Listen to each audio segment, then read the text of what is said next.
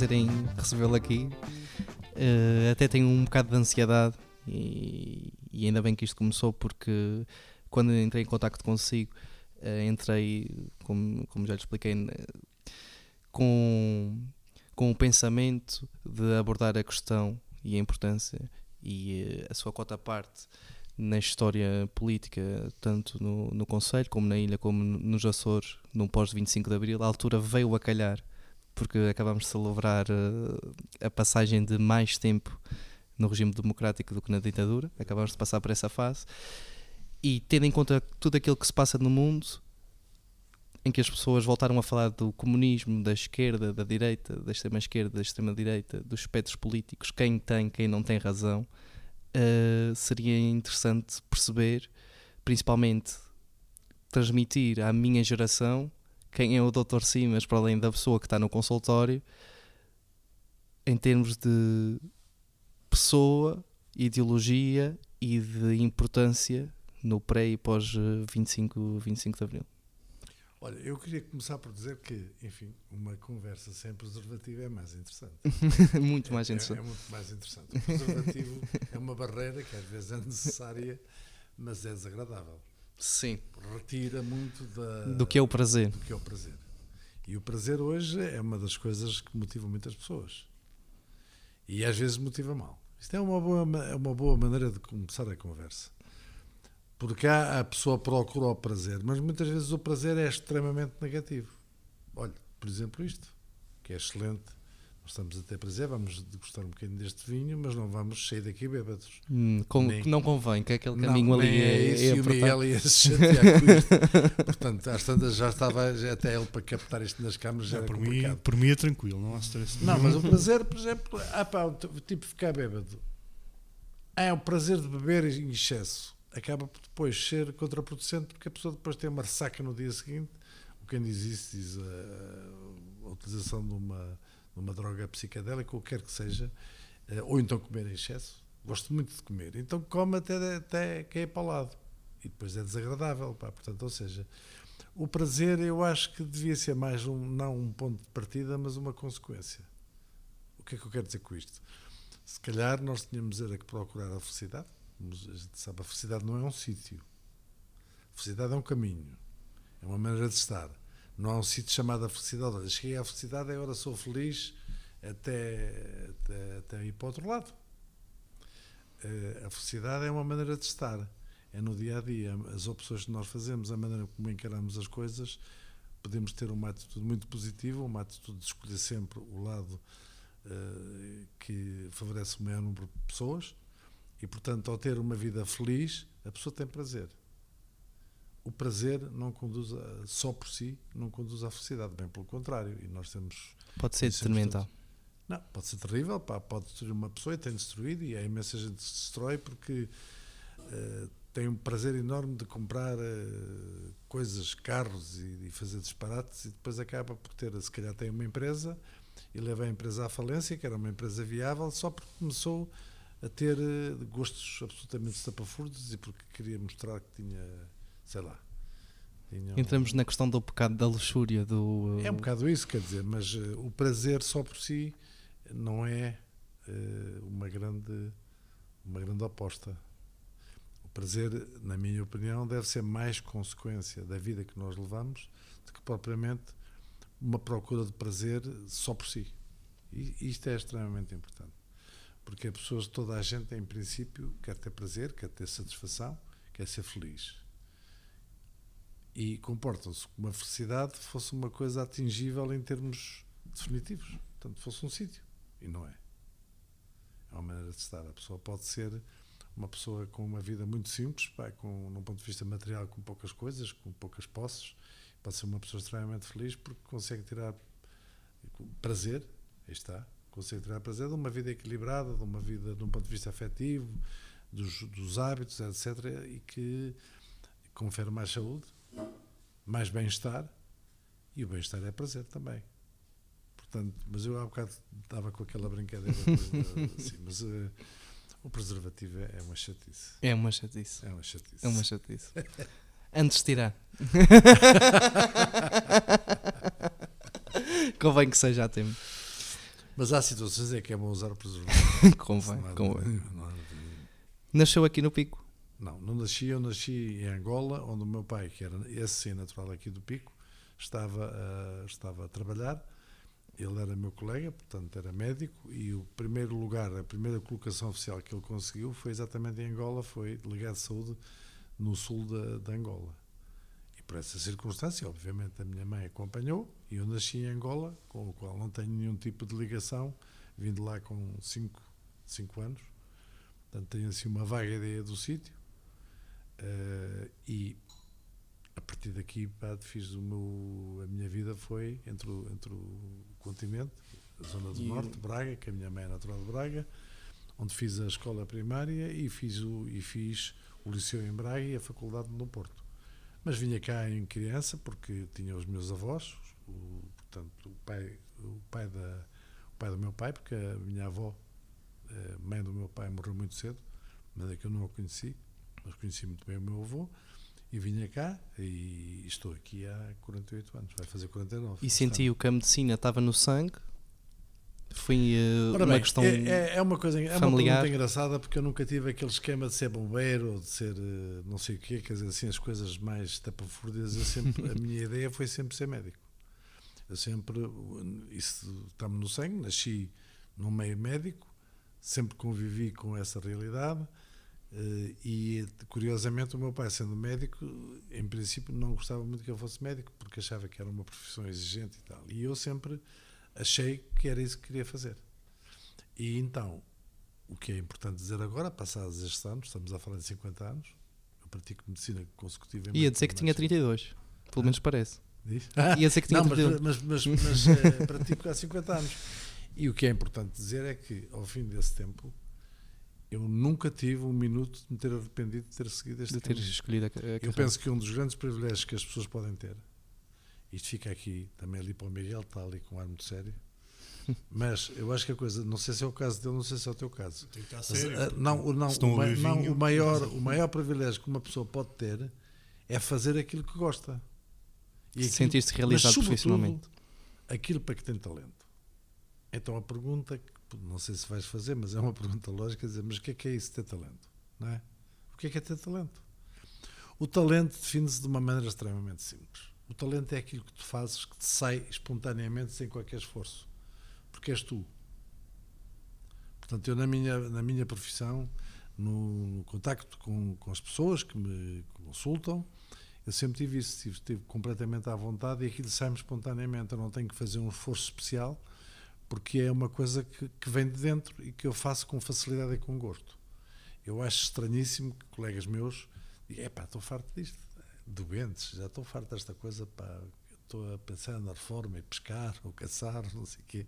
É uma coisa que não me passou para a cabeça. Evidentemente que eu já passei há uns anos a idade da- reforma, eh, recebo uma pequena reforma, pá, não, porque também sei há muitos anos da função pública, mas nunca me passou isso pela cabeça. Para mim, vou cessar a minha atividade médica, por exemplo, ou quando morrer, Ou quando ou já quando não ficar- tiverem condições de ou não praticar. tiver, não tiver capacidade para o fazer. Portanto, eu tenho intacto esse prazer. Portanto, ao fim destes anos todos, para mim é sempre renovar, porque é uma. Eu, eu é assim, eu acho que ser médico é um privilégio. E porquê é que é um privilégio? Porque nós estamos numa situação em que podemos, de facto, ajudar muitas pessoas. Estamos na primeira linha, as pessoas, quando procuram um médico, obviamente estão mais suscetíveis, estão mais eh, Estão debilitadas. estão mais vulneráveis, estão mais debilitadas e, portanto, é aí que eh, se, pode, se pode ajudar as pessoas e é um trabalho com uma, uma remuneração pessoal enorme. Sai de Angola, tem uma, uma vida em Portugal, desde sempre decide que quer estar ligado à medicina, faz os estudos sempre com essa vertente. Como é que se envolve na política? Ah, sim, envolvi muito novo. O meu pai era, como se dizia antigamente, era do reviralho. Eu não sei, é um termo que hoje em dia não se usa muito, mas reviralho, era, do, reviralho era da oposição. Ah, aquele tipo é do reviralho. Do reviralho era da oposição. Portanto, eu fui criado, obviamente, no tempo do Salazar. Eh, Eu hoje fico com os cabelos em pé. Eu hoje, aliás, com os cabelos um bocado a pé, mas foi do vento. Eh, Porque era um, era um regime. Eu, eu, até, por acaso, pessoalmente, não gosto muito do termo fascista, porque acho que Portugal não era um regime fascista. Fascista era o italiano, porque era o. De Mussolini. Mussolini era um assassino puro, pá, era um tipo como o Stalin, pá, um gajo completamente. Isso é gente, pá. Que... O Salazar era cinzento, era um conservador, eh, uma pessoa, pá, que tinha medo da novidade, que, aquilo que a gente está a fazer. Eu penso que se, a gente, se o Salazar viste essa conversa ele dar um Exatamente. caía da cadeira muito mais, tinha caído da cadeira Vai revirar muito muitas mais vezes cedo. hoje no caixa. tinha, tinha, tinha revirado muitas vezes da cadeira, quer dizer, ou seja, o que é que era Portugal? Era um sítio fechado, fechado ao mundo. Nós tínhamos uma perspectiva do mundo muito filtrada, porque havia censura, eh, sair do país era difícil e era um país cinzento e miserável. Eu, na minha escola, por exemplo, as únicas pessoas que na minha escola tinham sapatos era eu e o meu irmão, porque éramos filhos do médico local. E será que era que o seu pai era do reviralho? Provavelmente não, não parte de um pressuposto de ele ter eh, visitado outro país, ter formação, ter desenvolvido um pensamento crítico e ter uma percepção diferente daquela que o comum do português Não, e conseguia ter. e exercício da sua profissão, quer dizer, ele, ele nasceu no Pico, esteve também há alguns anos nas Flores, que o meu, o meu avô foi professor na, na Ilha das Flores, eh, teve dificuldades em fazer o curso, teve que pagar, teve que contrair um empréstimo para fazer o seu curso, que pagou depois de ter acabado o curso, quando começou a exercer a sua profissão. Portanto, ele vinha, digamos assim, de baixo. E, portanto, sabia, não era um menino bem, eu, eh, de alguma maneira, fui muito mais privilegiado que ele, porque esse nunca tive esse problema, eles pagaram os estudos, Exato. eh, e eu até fiz alguns abusos, tal, Como todos. Faz parte, não é? Fiz algumas aldrabices, às vezes estava 20 euros para fotocópias que não eram bem para não fotocópias. para foto, ou então estava, ta- tinha ido estudar com um amigo e estava no Algarve, atrás das inglesas. Muito bem. Excelente, excelente. Não, nessa altura a, a portuguesa era um bocadinho inacessível. Muito conservadora. muito conservadora e tal, e então o indivíduo ia fazer a saison, no, por exemplo, no Algarve. pá. E à caça. E à caça. pá. Então lembro-me que na altura tinha piada, porque na altura em Espanha também se fazia o mesmo, em Torremolinos, naquele sul de Espanha, então eles eram conhecidos pelos bengas. E passar- Não, porque eu no, no outro passeio aos ingleses ou às suecas, então dizem benga, benga, benga, benga. Quer dizer, venha, não é? Benga. Então eram os bengas. Ok. Portanto, nós íamos fazer, tínhamos primeiro, aquilo era mais ou menos aquilo, eram, havia sempre algumas, algumas tomadas de, alguns cuidados, pá, e um deles era fazer o bronze. Portanto, era essencial Exatamente. fazer o bronze para, para, as, para as nossas, as nossas eh, futuras conquistas do Norte, loirinhas e branquinhas, ficavam entusiasmadas com o bronze do latino, Exato. Era exótico. o Latin Lover, o, am- o amante latino, que era um bocado treta, não é? Claro que sim. Estudante de medicina ali no, no Não, Algarve eh, e tal. Sim, Não faltava- Moreno, Não faltava companhia no hotel. Moreno, exatamente. Imagino. Imagino. É isso. O hotel licenciado. Mas então o seu pai sempre teve essa perspectiva. Também é provável que ao subir na vida se tenha deparado com as dificuldades e com as entraves que aquele sistema e, Exatamente. e que, aquele, hum, que aquela forma de gestão do país e a ideologia do país não era propícia a quem nasceu com as circunstâncias que ele nasceu e então revoltou-se contra, contra Não, sempre o- foi, quer dizer, o- ele foi um médico que fez a sua. Ele, ele, ele exerceu essencialmente no norte do país. E é com muito prazer e com muito orgulho que eu refiro o facto dele, nesse sítio que se chamava Vieira do, que se chamava e chama Vieira do Minho, ele tem um, tem um busto que diz eh, simplesmente António de Simas Santos, médico, amigo, amigo do povo de Vieira, quer dizer, amigo de Vieira Curioso, do Minho. Ou não seja, fazia não, foi. Ele tem um, é uma estátua, uma estátua não, é um busto muito bonito, em- feito em Eu granito. confesso que a ideia de contextualizar esta situação surge numa conversa que tive com o nosso amigo Costa, o Costa, irmão do Manel Costa, que é professor de teatro em Lisboa, eh, na piscina, às quatro da manhã, provavelmente com meia dúzia de já, cervejas já, a já mais. está, ou se calhar tinhas tomado já um, ginzito. Exatamente, em que ele começa a contar-nos o seu envolvimento político, contextualizando a sua situação e conta-me uma história em que chega aqui um grupo de indivíduos num barco com armas para o matar. Isso é verdade. Chega aqui, exatamente, aqui às Ribeiras. Nós estamos aqui na. Estamos aqui na. Isto é o caminho da. Caminho da, a gente chama o caminho da costa. Caminho da é, Costa, No exatamente. caminho de baixo. Mais concretamente, estamos na ex-discoteca Malfadada, é? porque era, olha, essa é que era suposto ser um sítio de prazer, pá, e acabou por ser um bocado pelo caminho. Exatamente. Fica um. Ah, e tal. É, se calhar era uma inglesa que tinha mau feitio. Se Naqueles primeiros 15 minutos parecia porreira e tal, mas depois. mal posso esperar para mandar embora. Não foi, eh, é assim. eh, isto é uma, uma história pá, extremamente interessante porque quando eu, eh, quando aconteceu o 25 de Abril, eh, o responsável e representante na horta da Junta de Salvação Nacional, portanto, que tomou o poder depois do 25 de Abril, decidiu fazer, auscultar as populações para decidir quem ia substituir os presidentes de Câmara, que eram todos nomeados pela antiga senhora, como a gente lhe chamava. Portanto, aqui concretamente, e por acaso até era uma pessoa extremamente afável, pá, o, o professor Teles era na altura do 25 de Abril o presidente da Câmara das Lajes do Pico, ele era eh, natural aqui de Ribeira, tinha uma casa aqui muito perto de onde nós estamos. Eh, mas teve que ser, portanto, depois do 25 de Abril, tinha sido por nomeação, Teve que ser substituído. teve que ser substituído. E nessa altura, esse militar pá, procedeu a uma consulta da população das Lajes do Pico para decidir quem é que deveria ser no- nomeado e então estava-se a preparar para nomear não sei quem, mas eu tenho conhecimento de que a pessoa que tinha sido indicado, mas fortemente maioritária, assim uma coisa tipo avalanche, tinha sido eu. Então o senhor militar, na altura, entendeu que eu era médico, tinha muito que fazer e que, portanto. Não seria uma boa opção. eh, Não seria uma boa opção. E eu tive uma conversa com ele, foi uma conversa bastante desagradável, em que eu lhe disse: Não, o senhor. Ah, mas eu julguei que você não queria. Disse, Mas você não tem nada que julgar o que eu quero desde querer. Por acaso até quero. E acho que era importante, e já que as pessoas confiaram em mim e tinham essa ideia minha, era um desafio que eu queria, eh, queria responder Mas o- esse processo não funcionou do modo eleitoral. Não. Foi uma espécie de boca a boca. Foi uma boca a nomeação boca, não foi, esteve na mão dos presidentes de junta, ou dos, espécie de conselhia. Sim, é, houve pessoas os responsáveis eh, a nível das freguesias fizeram essa, essa auscultação e chegaram à conclusão que era de, nome, de longe o nome mais preferido. Era indicado no momento. Há essa divergência e dessa divergência é que mas, eu, o não, não, mas eu sou nomeado. E também posso, como Então presidente. chegou a ser presidente da Câmara Municipal Lajes. Sim, é o primeiro presidente depois do 25 de Abril, sim. Presidente da Comissão Administrativa, que foi uma comissão administrativa, portanto não decorreu de eleições propriamente ditas, foi uma escolha das pessoas, e eu achei que era absolutamente abusivo que alguém tivesse decidido por mim qual era o meu caminho. E disse isso claramente, e a consequência foi eu ir para a Câmara. Ora bem, eu, se o meu pai era do Reviralho, eu até pela idade era do Ultra Reviralho.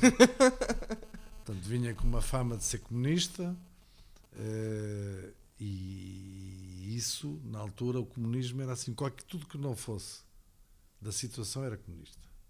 Tudo que fosse contra o regime era comunista. Portanto, O que é que as pessoas entendiam na altura? E deduz que Comunista muitas no era- era- pico não, não, tivessem lido Marx. Não, não, não, aqui no Picas não. Houve algumas pessoas que fizeram agitação e, portanto, os comunistas eram as pessoas que comiam os meninos ao pequeno almoço. Exatamente, era isso. Qual era a ideia que as as pessoas tinham do, do pessoas. que era ser comunista aqui no pico? Uh, não havia nenhuma, não é? Porque vamos lá ver.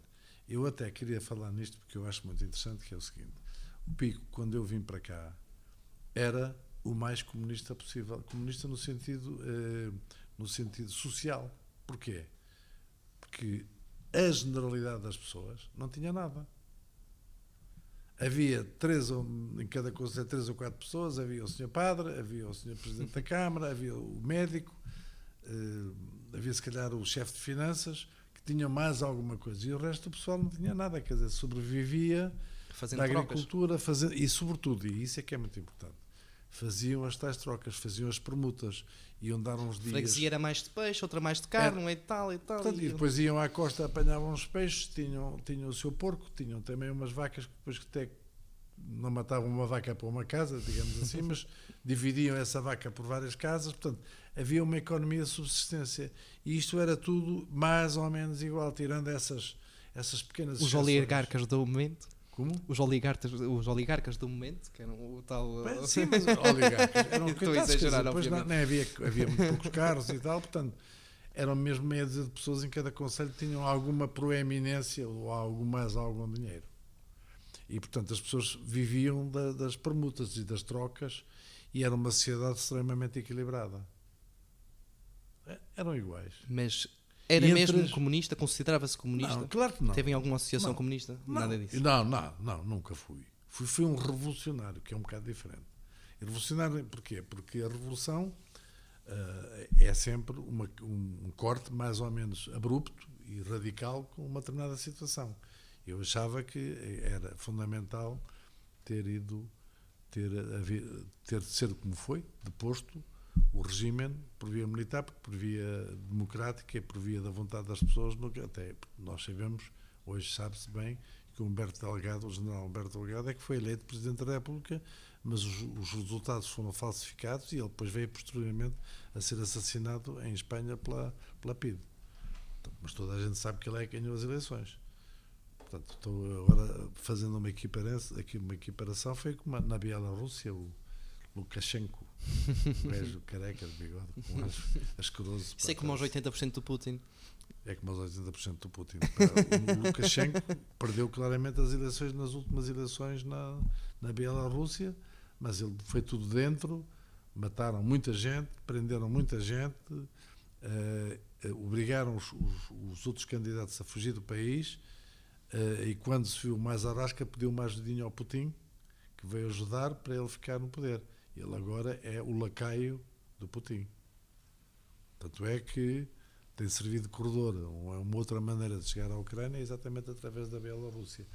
Portanto, ou seja, eu era revolucionário nesse sentido. E depois era muito pela ideia de que as pessoas deviam ter igualdade de oportunidades e de acesso ao ensino, à, à riqueza, etc. Portanto, tinha que haver equilíbrio e não haver, como havia na altura, era acontecia, havia uma, sempre uma, como hoje, tem, hoje os oligarcas de antigamente, no continente, nomeadamente, era uma elite que vivia eh, de mão dadas com o Estado e já agora também com a Igreja, porque a Igreja sempre teve, ao longo de, nós temos que dizer isto, é importante dizer-se isto, a Igreja Católica, É, é a maior eh, dona Foi. de imobiliário no não, e, e sempre foi, e sempre foi, tá, esteve sempre ao lado do Salazar e, da, e, e da, daquela oligarquia.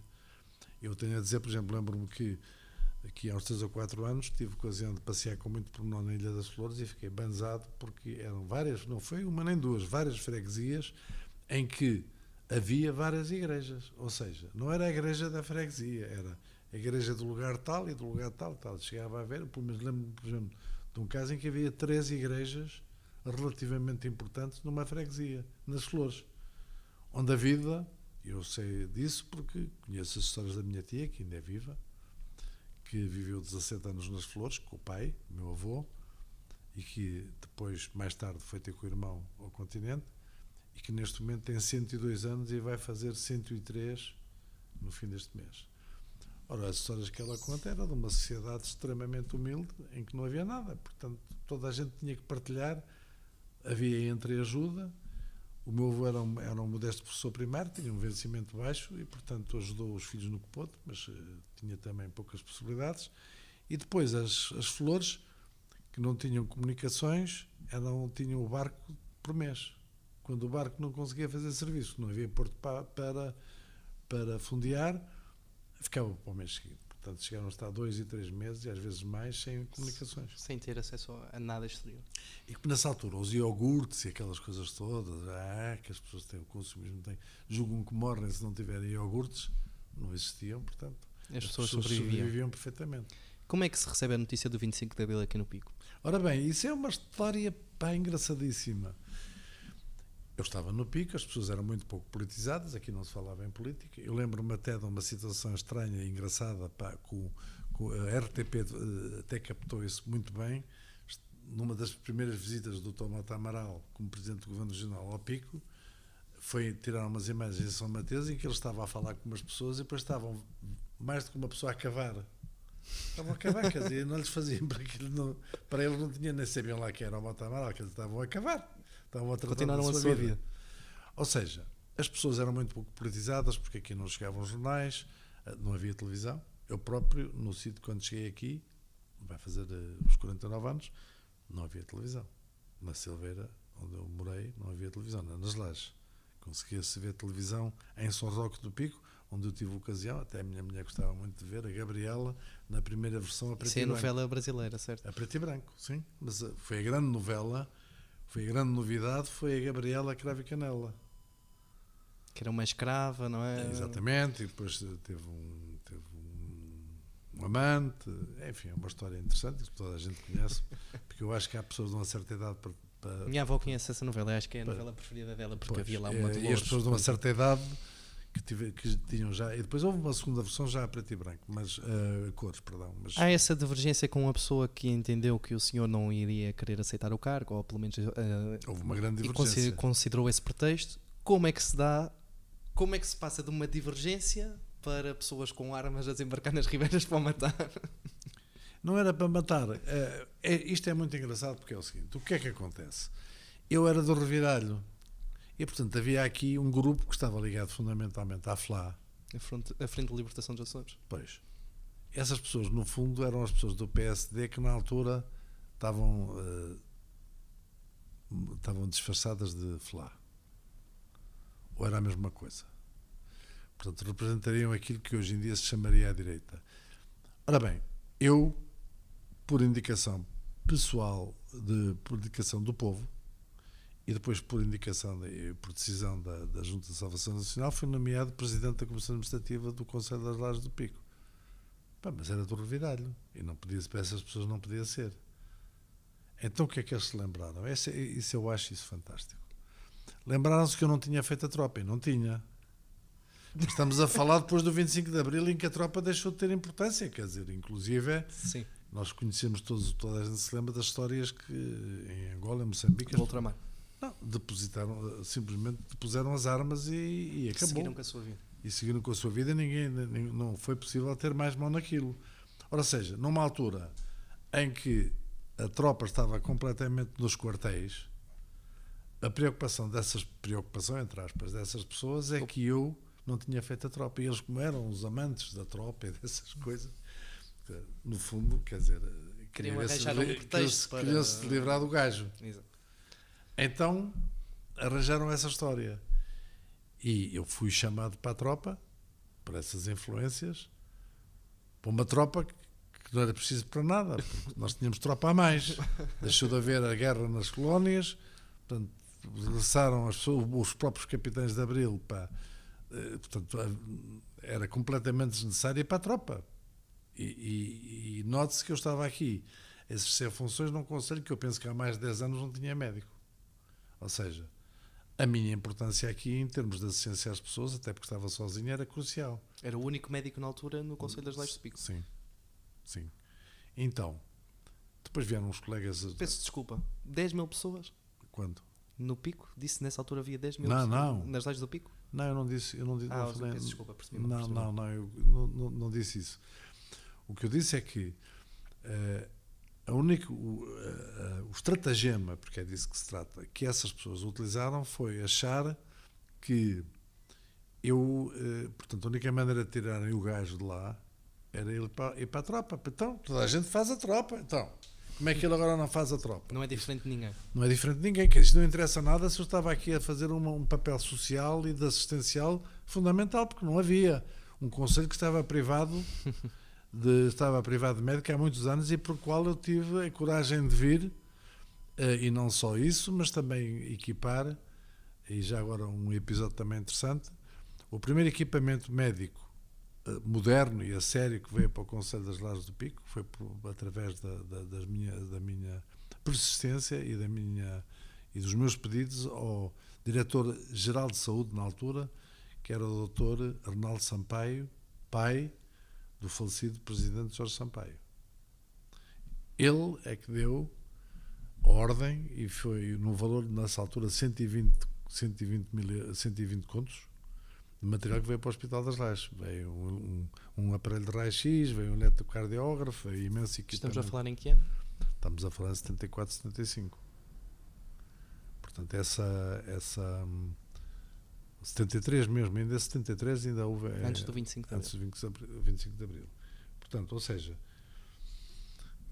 é- isto não existia nada, quer dizer, se hoje diz assim, ah, isto está mau, está. Naquela altura era zero. Era pior que mau.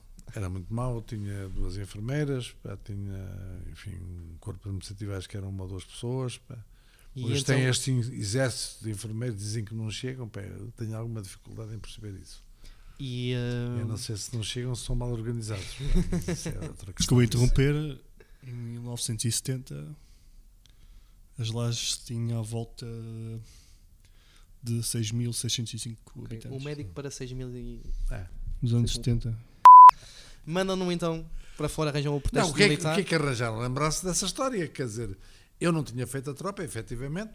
Então, numa altura em que já o exército português praticamente era, era, era só de, de conversa, porque não tinha não tinha qualquer propósito. Não, não tinha propósito, não era necessário. eh, tinha, tinham acabado, tinham sido, tinha, ta- estavam, estavam, ehm, tinham acabado as- a guerra, tinha acabado na guerra colonial, então arranjaram esse estratagema que foi o único que conseguiram arranjar e conseguiram, e portanto isso também ve- teve influências, obviamente, ao mais alto nível, para, para convocarem para a tropa quando isto era desnecessário. Quer dizer, eu vim para cá numa altura em que ninguém queria vir. As pessoas queriam que eu ficasse.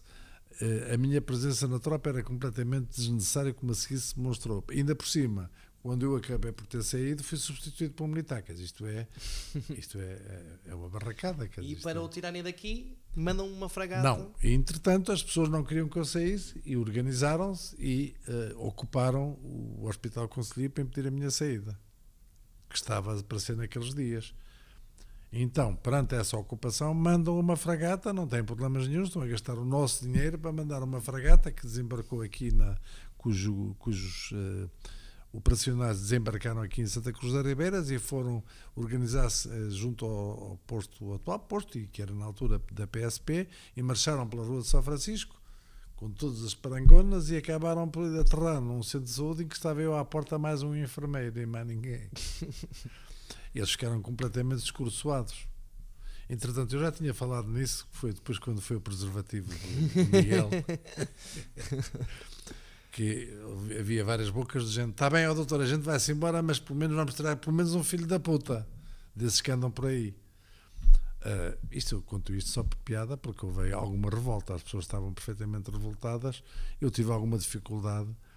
Naquela altura acharam que eu é que estava a incitar, mas eu não estava a incitar as pessoas, antes pelo contrário, eu é que desmobilizei essa ocupação porque achei que Para ia não haver haver. eh, não, ia haver, eh, obviamente, violência, as pessoas estavam extremamente revoltadas, vinha uma polícia, de, vinha tropa de fora que não tinha nada a ver com isto, para vir desocupar uma coisa que era das pessoas e que era nos seus próprios interesses.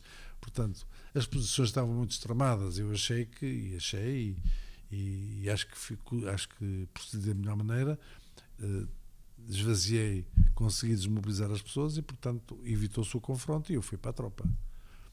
Eh, estive no hospital da estive a a fazer um- uma, uma, uma recruta extraordinária nas, nas Caldas da Rainha em que à noite ia dormir para uma caravana do meu pai no, no, no campo de campismo de, de- das Caldas da Rainha.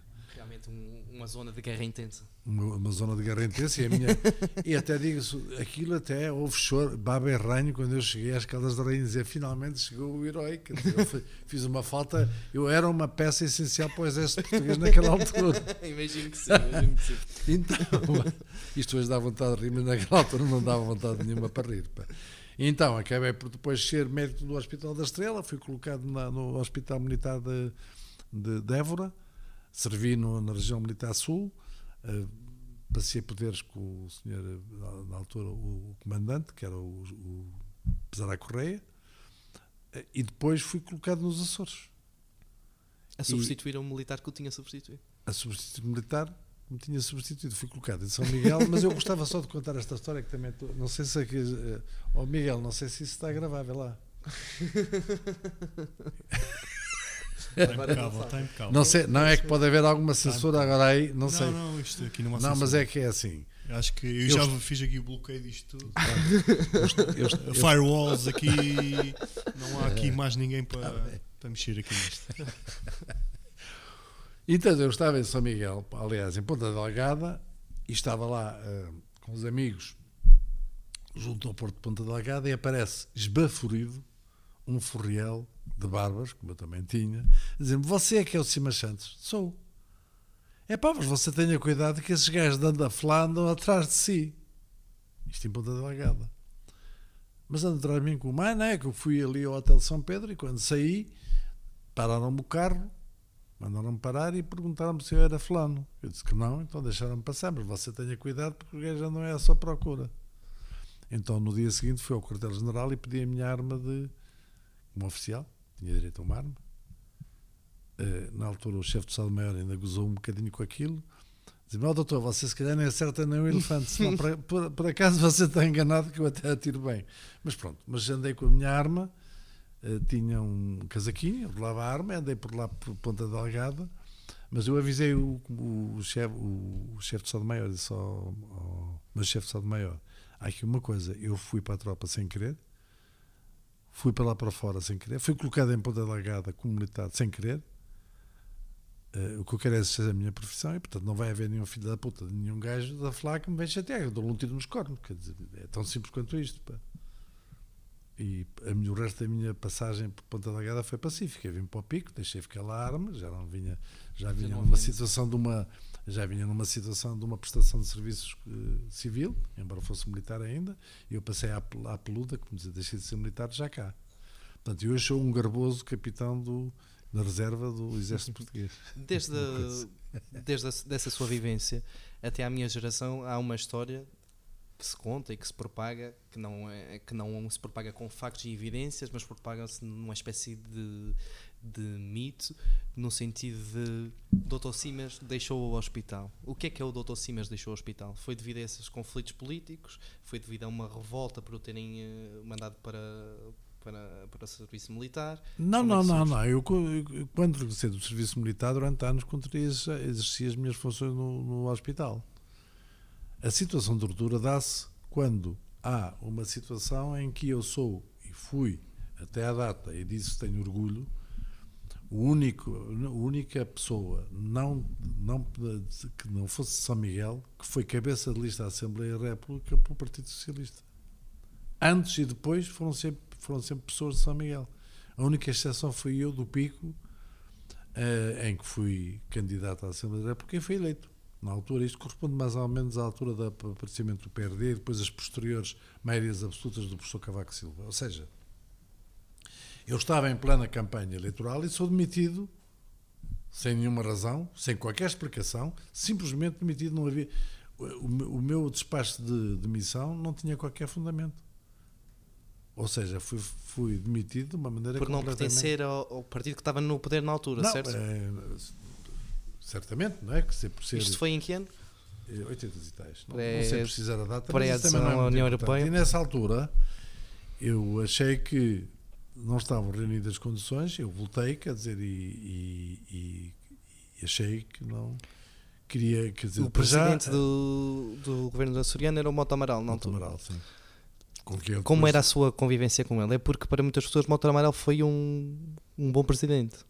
Não, a minha convivência com o Dr. Mota Amaral foi pacífica e é uma pessoa com quem hoje eu teve e tinha na altura uma relação cordial, quer dizer, portanto, eu não vou acho que o Dr. Mota Amaral não é exatamente uh, identificável com essas pessoas que fizeram aqueles espalhafatos e criaram essas situações, só que o Dr. Mota Amaral, sendo político, também não podia, não, não teria condições sequer para impedir isso.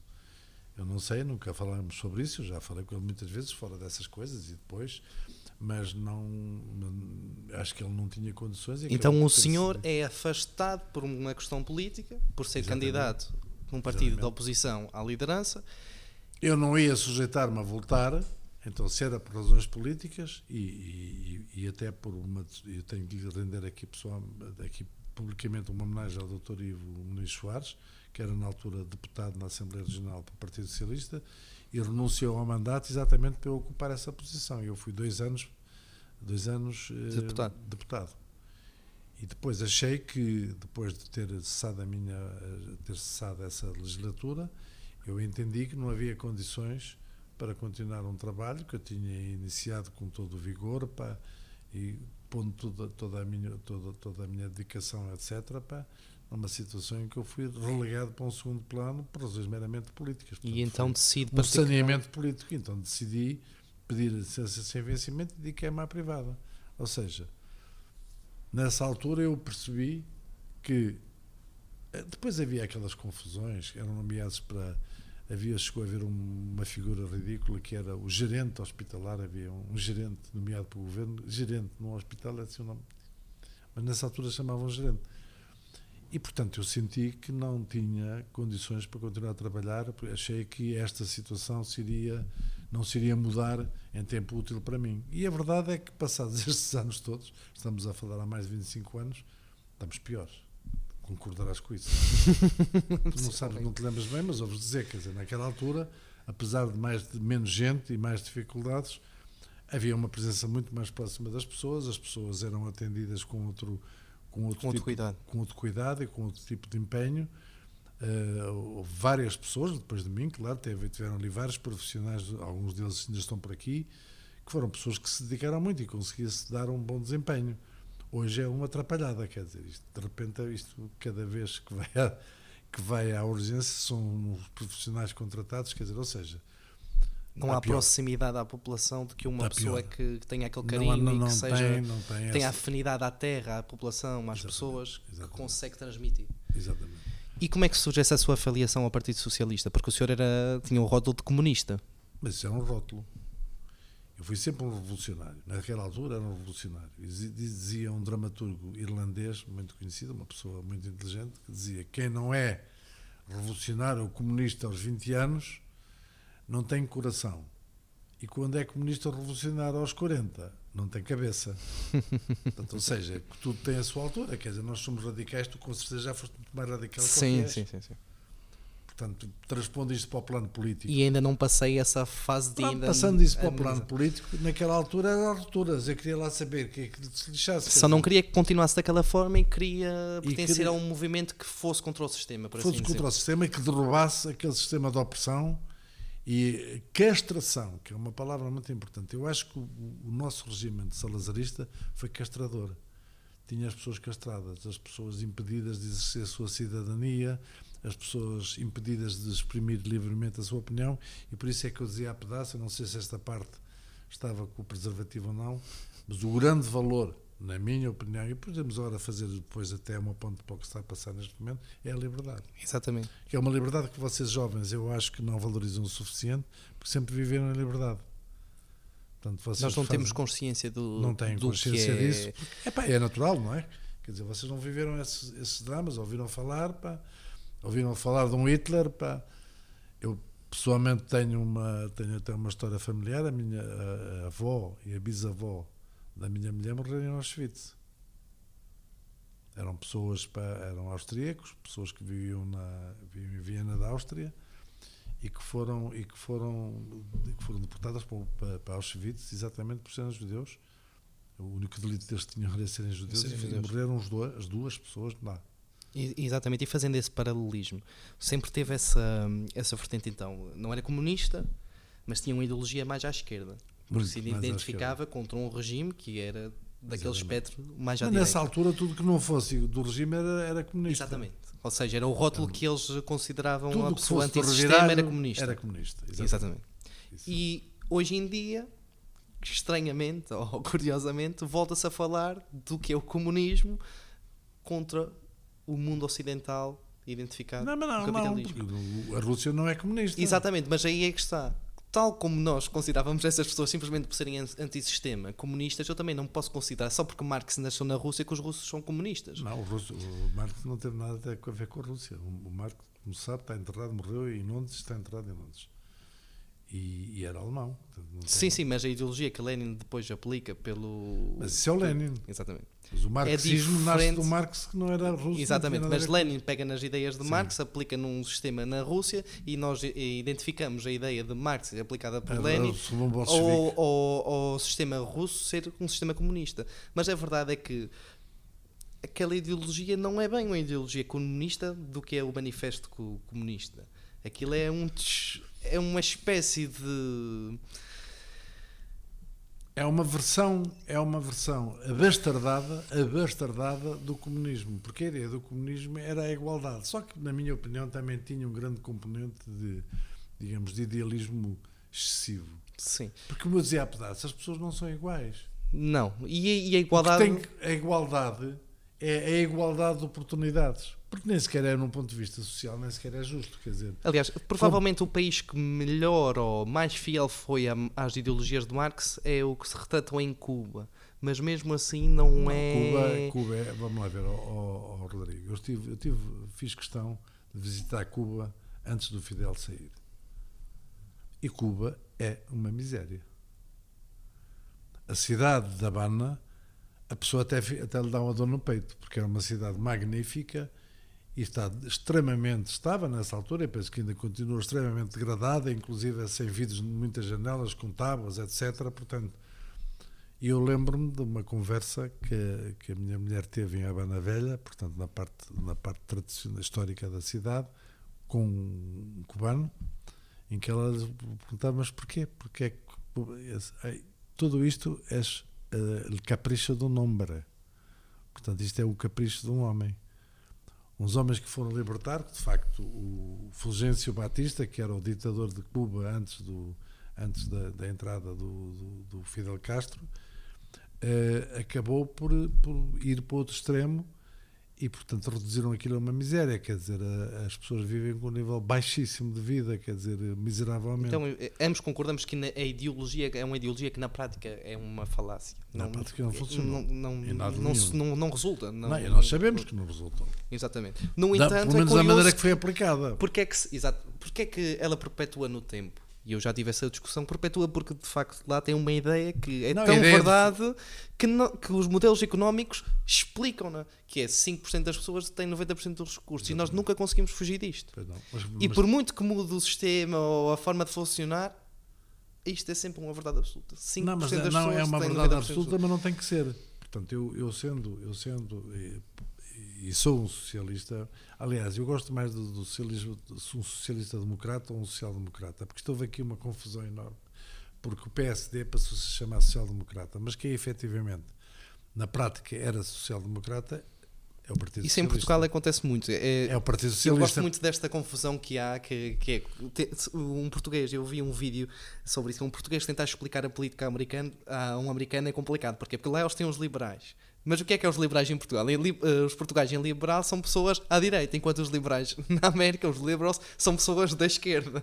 Pois. E o social de... Não, mas aqui, o- lá está, o, o Partido, o Partido Social Democrata, que não se chamava Partido Social Democrata, chamava-se PPD Partido Popular Democrático. O nome inicial do PSD não é PSD, é PPD. Do tempo de Sá Carneiro. A alteração para PSD é posterior. Pá. Portanto, isso é que correspondia à matriz do PSD, que é uma matriz popular, transversal, tem gente de muitos matizes, é um partido que estava claramente à direita. Eu revejo-me num partido sociali- so- socialista democrático com uma ideologia que se aproxima muito mas do- mais para o, para o espectro da para esquerda. modelo, não, mas para o modelo nórdico, em que efetivamente existe uma social-democracia, quer dizer, não há esse desequilíbrio no- nos países a política é nórdicos. complicada. Não, mas, mas nesses países Complexo. não existe, essa, não existe esse, essa decalagem entre os que têm quase tudo e os que têm quase nada. Lá não existe. Isso é muito mais equilibrado. São países que conseguiram. Conseguem num ter uma distribuição da riqueza mais, eh, Exatamente. mais E é equilibrada que e equitativa. Eu acho que hoje em dia eh, cada vez faz mais sentido dizer ah, direita, esquerda e tal. Quer dizer, isso é, é conversa. O que interessa é saber. Somos, primeiro, somos para a liberdade. Isso é absolutamente Exatamente. decisivo. E é esta a questão que se Esta- coloca neste momento. E depois, o modelo económico é um modelo económico capitalista no sentido das empresas? Sim. Está mais do que provado, e essas experiências da Rússia, as experiências da, da, da, da- da- da própria, da própria China, porque, repara, a China neste momento cresceu muito economicamente. Porquê? Quando começaram a dar capacidade de iniciativa aos privados. Exatamente. Embora depois politicamente aquilo seja tudo ali amarrado. E- e- Mas foi aí, foi aí que houve uma viragem na China quando isso se deu assim, que nunca se deu em Cuba. E nunca se deu na Rússia. Eu também considero, num ponto de vista social, mais à esquerda, mas num ponto de vista económico, acho, considero que ser liberal é positivo. Liberal até certo ponto. Não, mas eu acho que é liberal com regras, quer dizer, eu acho que as pessoas não podem, quer dizer, o monopólio E essas situações em que muito poucos mantêm a, têm a maior parte da riqueza é que está o grande problema, o nosso grande desafio. E eu acho que se perde muito tempo hoje em dia em debater a questão de ah, o PCP não quer condenar a Rússia porque é um partido de esquerda, um é partido comunista. É, é treta. É treta. O que é que é o comunista? O que é que é capitalista? O que é que é esquerda? O que é que é direita? Na Agora, verdade- há uma questão, e oh, oh, ainda pegaste nisso e pegaste bem, porque eu acho que agora há uma questão extremamente importante. Se havia algumas dúvidas sobre a questão da liberdade e da democracia, isto está mais do que provado. Isto só acontece. Eu acho que nós temos várias conclusões a tirar da- deste, deste, desta guerra da Ucrânia. Mas a principal, na minha opinião, é que nós devemos reduzir a, zero a nossa tolerância para regimes não, não, não democráticos.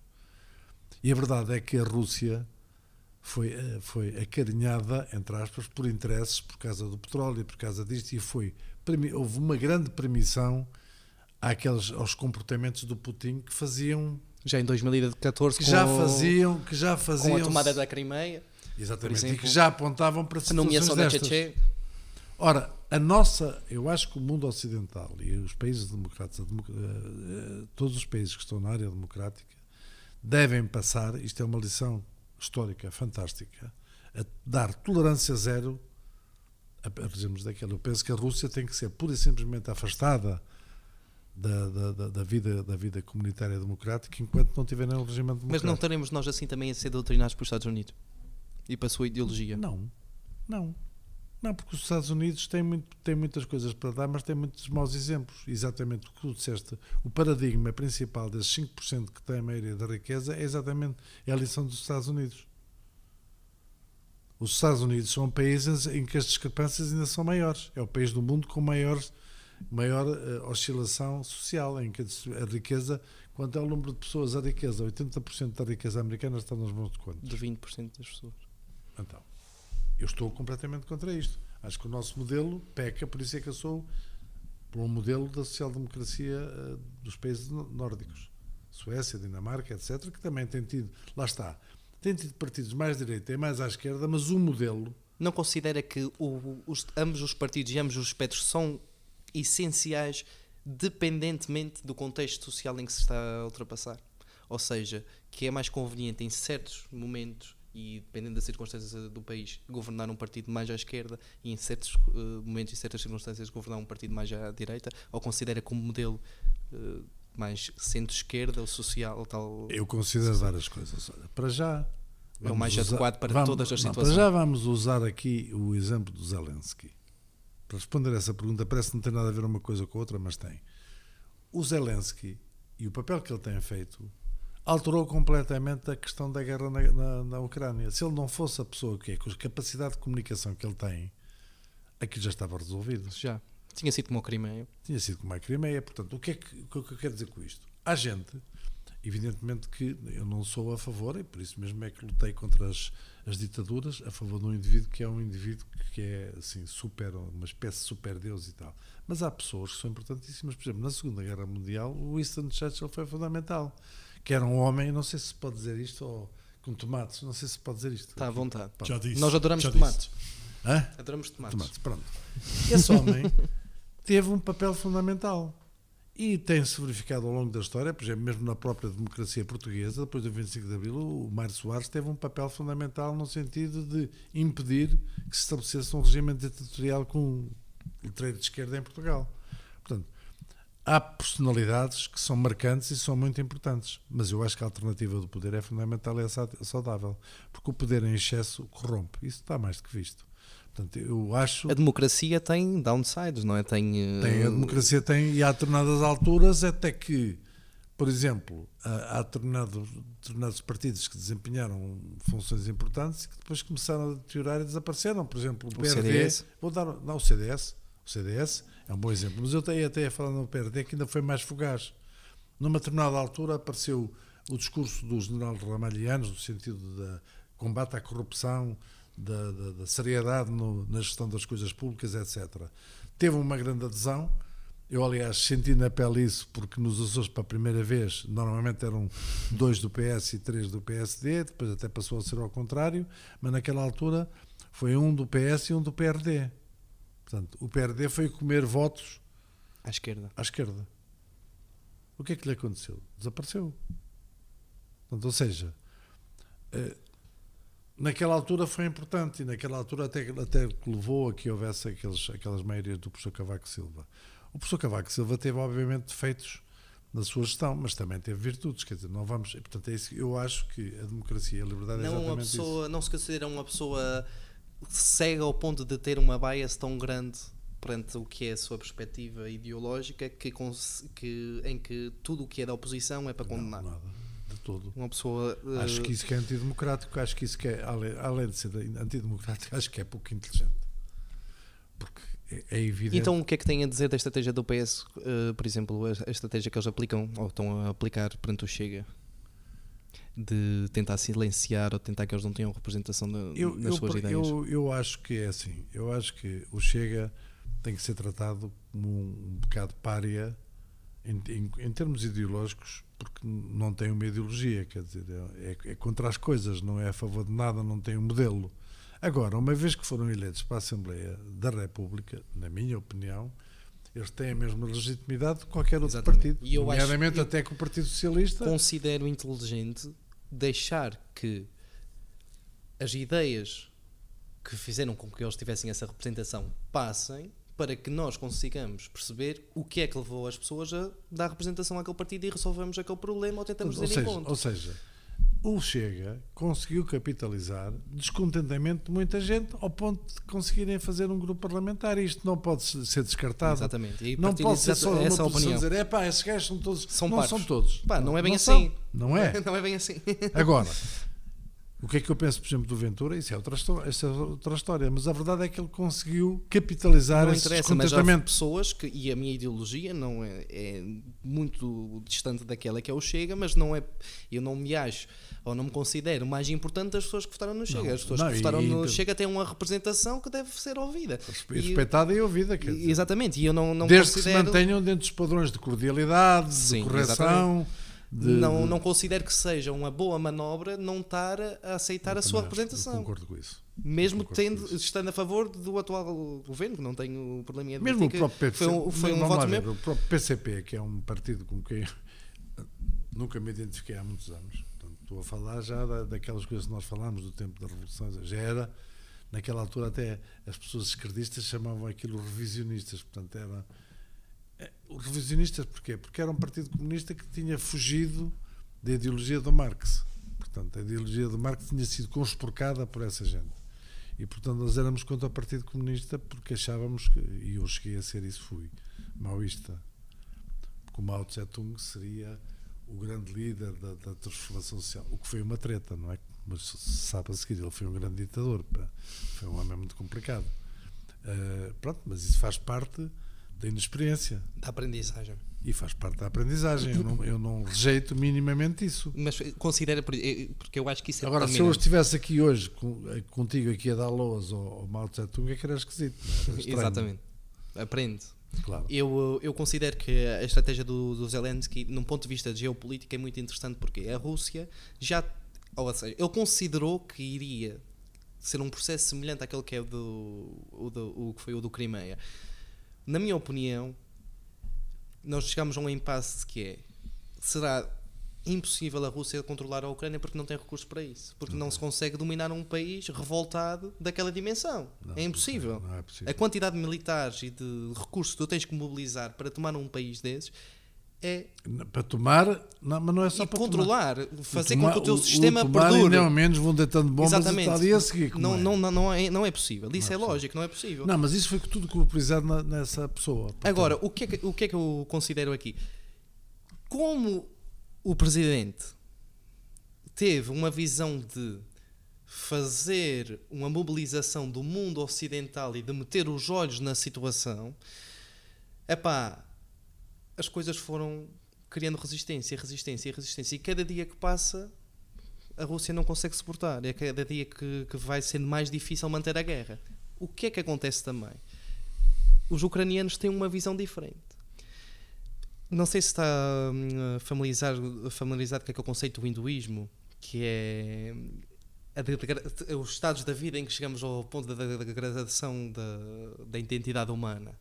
Sim. E em que há aquele conceito de tempos difíceis cria homens fortes. Homens fortes criam tempos fáceis, tempos fáceis criam homens fracos.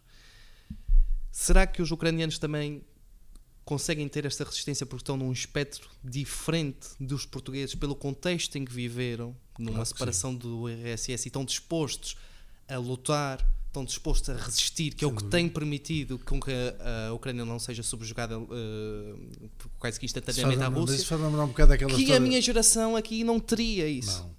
A minha Tá bom. geração, imagino que a, que a- que a França ou um país aí do centro da Europa decide caminhar com, com A malta não queria ir para os tiros, nem queria quem morrer. é que da minha geração, português, que não está habituado, lá está, a tal a diversidade desde o 25 de Abril, que sempre viveu num país confortável, num país com qualidade de vida, de repente se sujeitaria a defender com armas a sua terra? Claro não. Eu, não considero, eu considero que isso seria impossível em Portugal, porque acho que nós estamos num espectro social diferente do que que os ucranianos estão.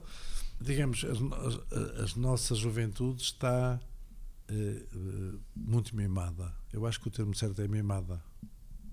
E muito confortável e, portanto, dificilmente, aliás, uma das coisas mais difíceis de mudar no ser humano são os hábitos. O hábito é uma coisa terrível que nos obriga a sair da nossa zona de conforto. E, portanto, mudar é difícil. Agora, a situação dramática extrema de um país muito pobre. Mas atenção, eu, não, eu gostava de dizer isto aqui porque tens noção de que o PIB da, da, da Rússia, o, perdido, o produto interno bruto é bastante elevado, mas o produto interno bruto Per capita. per capita é muito menor que o nosso. Ou seja, Não tinha noção disso. não, mas, Pensava é que era muito, mais elevado. é, Mas, mas- tenho a noção que não, a- mas é muito abaixo do nosso. Não, Tenho- é, não é abaixo, é muito abaixo. eu, tenho, eu tinha a noção que a Rússia deixou de ser uma potência económica há muito tempo. Não, mas repara, Mas é uma potência militar. Sim, mas é uma E é a força militar, Mas, a, mas a a- o produto per capita é muito mais baixo que Portugal. Ou seja, o russo médio vive muito pior que o português médio. Tem aqueles oligarcas com aquelas coisas todas, com aqueles gatos, fortunas fabulosas e não sei o que é português. O Abramovich é português. Não representa sei se tais, para português. representa, calhar nem é 10%, representa 5% da Rússia, se calhar, digo eu. Isto é um número que eu estou a tirar para a frente. Agora, a população russa, comparada com a população portuguesa, eu estou propositadamente a usar a população portuguesa, que não é assim famosamente rica nem afluente, é muito menor. Portanto, passa-se muito pior, vive-se muito pior na Rússia que em Portugal. Em. Tirando, em média. É disso que a gente está a Mas- falar. Doutor Simas, diga-me, qual é o sítio que se vive melhor do que em Portugal? Não, eu acho que se vive. Há sítios que se vive bem. Não, há sítios que se vive bem. Não, não isso. Não, eu considero que sim, e realmente em países do, do norte da Europa, como a Noruega, a Suécia, têm bons modelos sociais, têm boa qualidade de vida, exato, mas Portugal tem qualidade de vida. Eu custa-me custa-me quando as pessoas eh, são extremamente críticas do nosso Não, país. nós temos qualidade de vida porque isso também tem a ver com a nossa cultura. Quer dizer, isso é evidente. Sim. É. Custa-me quando as pessoas são demasiadamente pejorativas quando não têm razão de queixa, que lá está. Nós vivemos num, num, num, num espaço temporal, se o tempo não for linear, eh, linear num sentido cíclico, em que nós vivemos numa fase em que nós somos soft. Isso, nós somos pessoas fracas porque estamos habituados a bem e ao bem-estar e à, comuni à Nós não somos comodidade. pessoas fracas, somos pessoas que estão eh, enfraquecidas, que é um bocado diferente. Sim, concordo. Ou consigo. seja, perante situações de grande adversidade, eu estou convencido que nós re- reunir essa capacidade.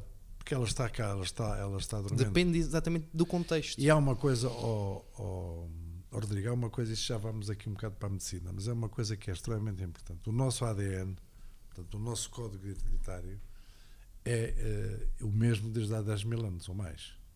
Mas a gene, o genético não. Hoje há uma coisa que se chama epigenética, que é exatamente a ciência que trata das alterações dos genes por questões ambientais e de envolvimento. Ou seja, o, por exemplo, eu vou usar um exemplo aqui para usar porque isto eu acho que é interessante. Dizem, ah, e os faiais, os nossos amigos aqui do outro lado. Ah, aquilo, pá, o pico é que está na berra, o pico é que trabalha, não é que tem capacidade empresarial e tem não sei o quê. Os faiais, pá, gostam de passear para a avenida. Isto tem razões genéticas. O faial sempre foi muito mais protegido. Era aqui, tinha lá tudo. Nós aqui não tínhamos rigorosamente nada, tínhamos eram os feitores dos faiais, certo? O que é que aconteceu? A- a- o trabalho, o- a ocupação da- do pico o desenvolvimento do pico fez-se com suor e lágrimas a sério. Lá está. Tempos difíceis foi- não, criam homens fortes. Não, mas foi que. Não, mas homens forte não. A genética. A genética do pico, do picoense, ainda é. Isto agora vai deixar de ser, porque isto agora começa a amansar. Porque homens fortes criam tempos fáceis. Mas é a genética. Criam Isto pessoas- está escrito, quer dizer, o picoense tem escrito nas suas, nos seus genes essa- essas décadas de grandes dificuldades de desenvolvimento. Portanto, tem uma capacidade de resistência de enfrentar a dificuldade muito diferente do Faial, que é a ilha dos Açores em que há mais funcionários públicos. Portanto, é uma ilha que- em que foi tudo mais facilitado. O picoense teve que vencer esta ilha enorme, muito hostil, com muita pedra, e daí termos aquela, aqueles, aquela, aquele que é património mundial, aquele, todo aquele retalho de pedra, de pedra que é uma coisa fenomenal, e saiu das mãos das pessoas, de sofrimento e não sei. E isso inscreveu-se nos nossos genes. Portanto, geneticamente, o picoense é diferente do, do faelense. Não é só, isto não é dizer mal de ninguém, isto é a história. São diferentes.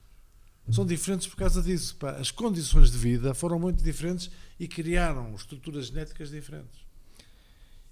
Considera que Mas aquela isto conversa... aqui, isto começando a melhorar, é, essa genética Lá vai ser está. modificada. Porque é um ciclo. É um, um ciclo. Sim, mas, mas isso é escrito nos nossos genes, quer dizer, nós temos, nós vamos gostando. E aqueles ucranianos sentem que este é um momento de. É um momento de, de- de viragem, é um momento de dizer não, um momento de meter os pés à parede mas- mas- e dar mas- a verdadeira autonomia não- ao país. Sim, mas tu, tu acho que não valorizaste muito isso que eu disse há pedaço. Eu acho que uma das grandes lições da Ucrânia é o mundo democrático não aceitar mais, mesmo em termos comerciais, ditaduras.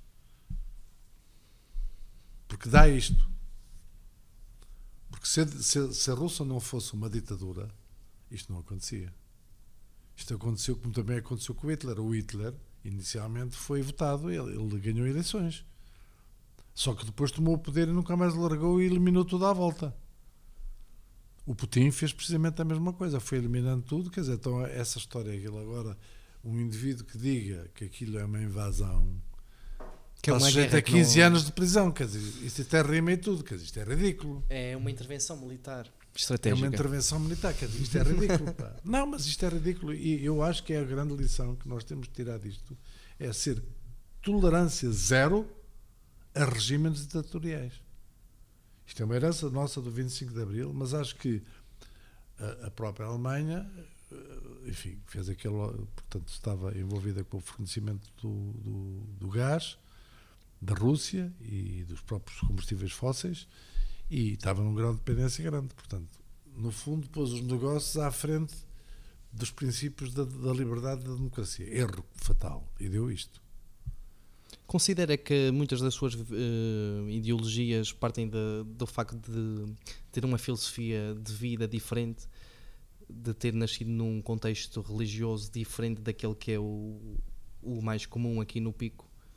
Sem dúvida, eu nunca fui. eh, Os meus pais eram teoricamente, como dizem aqui, católicos não praticantes. Portanto, eu nunca fui obrigado a. Tive sempre uma grande liberdade. E aos meus filhos, por exemplo, eu nunca lhes impus nada, não os batizei porque achei que não tinha que batizar coisa nenhuma, porque era uma opção deles. Eles, se quisessem ser batizados ou seguir qualquer outra religião, era com eles. E, portanto, isso foi. E, e no plano político foi a mesma coisa. Quer dizer, ou seja, preservar fundamentalmente a A liberdade. liberdade à, à escolha. O que é, uma, que é uma religião para ti? Eu já vou chegar a esse ponto. Deixa-me só para não me perder. Quão difícil foi chegar a uma terra que é conservadora hoje em dia, há 30, 40, 50 anos atrás, muito mais conservadora ainda, e, e ser o médico das pessoas e não ser cristão? Porque acho que não tem nada a ver o cu com as calças. Mas as pessoas não, não, uh, não, aliás, julgavam por isso? houve- há uma- há- hoje em dia ainda há muitas vezes, às vezes perguntam-me, eu faço assim umas observações e as pessoas dizem assim, ah, mas se tu não acredita em Deus. Eu disse, mas estás a falar de que Deus? Estás a falar do Jeová? Estás a falar do Buda? Estás a falar do Krishna? Estás a falar do Jesus Cristo? Estás a falar, ah, pois, ah, pois, eh, pois, que ficam à rasca. Porque Deus É o Deus delas. É o delas. Os outros não são deuses. Portanto, é, ou seja, porque eu sempre pus acima de tudo a, a, a comunicação humana, a, a nossa, a nossa capacidade de interagir com as pessoas e por valores altamente espirituais que não têm nada a ver com o ser religioso. Como é que se identificava no, no espectro religioso? Como é que se identifica? Eu, eu não me identifico no espectro religioso porque eu não sou religioso. Mas não, dizer, não ser religioso não quer dizer que seja ateu. Porque ateu é uma palavra pejorativa, foi inventada. Para, ti, para, para ti, o que é que é uma religião? Bem, eu tenho uma visão muito pragmática das Mas coisas. Eu considero que a religião, embora eu não tenha elaborado nada concreto sobre isto, não tenha escrito sobre isto, não tenha, prontos, pensado de uma forma estruturada sobre isto, o quão difícil seria organizar uma sociedade que não acreditasse em nada. As pessoas têm que estar ocupadas, não é? O quão difícil seria acreditar, eh, o quão difícil seria liderar milhões e milhões de pessoas quando a vida não tem algo mais ou não tem algum sentido. Mas isso está desmentido por um país chamado China. O que é que acontece? A China desmente completamente Na minha a opinião, a religião foi uma forma que povos conseguiram, eh, foi algo criado por povos de forma a moldar a sociedade, passar uma mensagem, uma doutrina de valores, de regras, de leis, para que ela conseguisse funcionar de uma forma mais eh, Está bem, mas como é, tá bem, mas como é que convenceram as pessoas? Embora dizer, tenha sido não- criado não numa cultura foste- cristã. Oh, Rodrigo, ainda não foste ao ponto essencial. Que é a grande questão e é o fundo de todas as religiões, que é a questão da morte. Pois, exatamente, as pessoas têm que acreditar em alguma coisa. Não, pois é isso. As Porque religiões, senão- na minha opinião, foram todas criadas com o objetivo de fingir que a gente não morre. Exatamente, é isso, é isso mesmo que eu, que eu acredito. É, de dar um sentido para a vida, porque Vamos todos senão. fingir que não morremos. Para que é que vamos trabalhar se vamos morrer? Já imaginou se todas as pessoas pensassem assim? Para que é que vamos trabalhar se vamos morrer? Porquê é que eu não posso dar um soco neste gajo se vou morrer? Porquê que, tipo, teve que haver Não, um, mas um China- conjunto mas, de imposições ó, morais não, que fizessem as pessoas Sim, crer mas ó, mi- ó, mi- que pá, não se faz isto porque vamos para o céu. Rodrigo, mas na China não existe isso. Está- Está-se a referir a que. Na China não existe uma religião, chi- uma religião oficial do Estado. Pois não. Nem a religião é importante. Portanto, eles, eles controlam aquilo é politicamente. Portanto, não- isso, agora, o que eu acho é que as religiões essencialmente foram criadas com o objetivo de nos fazer crer que não morremos. Exatamente, concordo exatamente consigo. Mas morremos. E como é que lidamos com isso? Muito bem. Nós não morremos. Quer dizer, vamos lá ver. Eu digo uma coisa que é uma coisa aparentemente eh, estranha e contraditória. Eu sou um indivíduo muito espiritual e não sou religioso. Mas como é que isso é possível? Não é?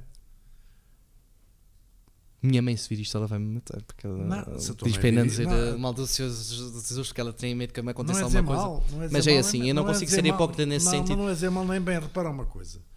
Eu acho, eu acho não, isso é científico e é técnico. Nós somos energia. Em última análise, nós somos constituídos por moléculas, átomos, nhé, nhé, nhé, e os átomos têm, têm, têm pa- partículas subatómicas, isto, portanto, no final somos só energia. Com, com vibrações diferentes, por isso este, a vibração desta garrafa é diferente de uma pessoa, não é? Mas nós somos habitados por uma energia. Tu já te de- disse, pá, hoje estou com as baterias em baixo. Como... Não sei se o Miguel, às vezes estás com as baterias em baixo. Há bocado, quando não carregaste naquele botão, estavas com a bateria em baixo. O que é que é a Estava bateria? mesmo em baixo. Não é? Pá, ou seja, nós temos uma energia que, se, se a gente for fazer uma autópsia, não encontra canais de energia.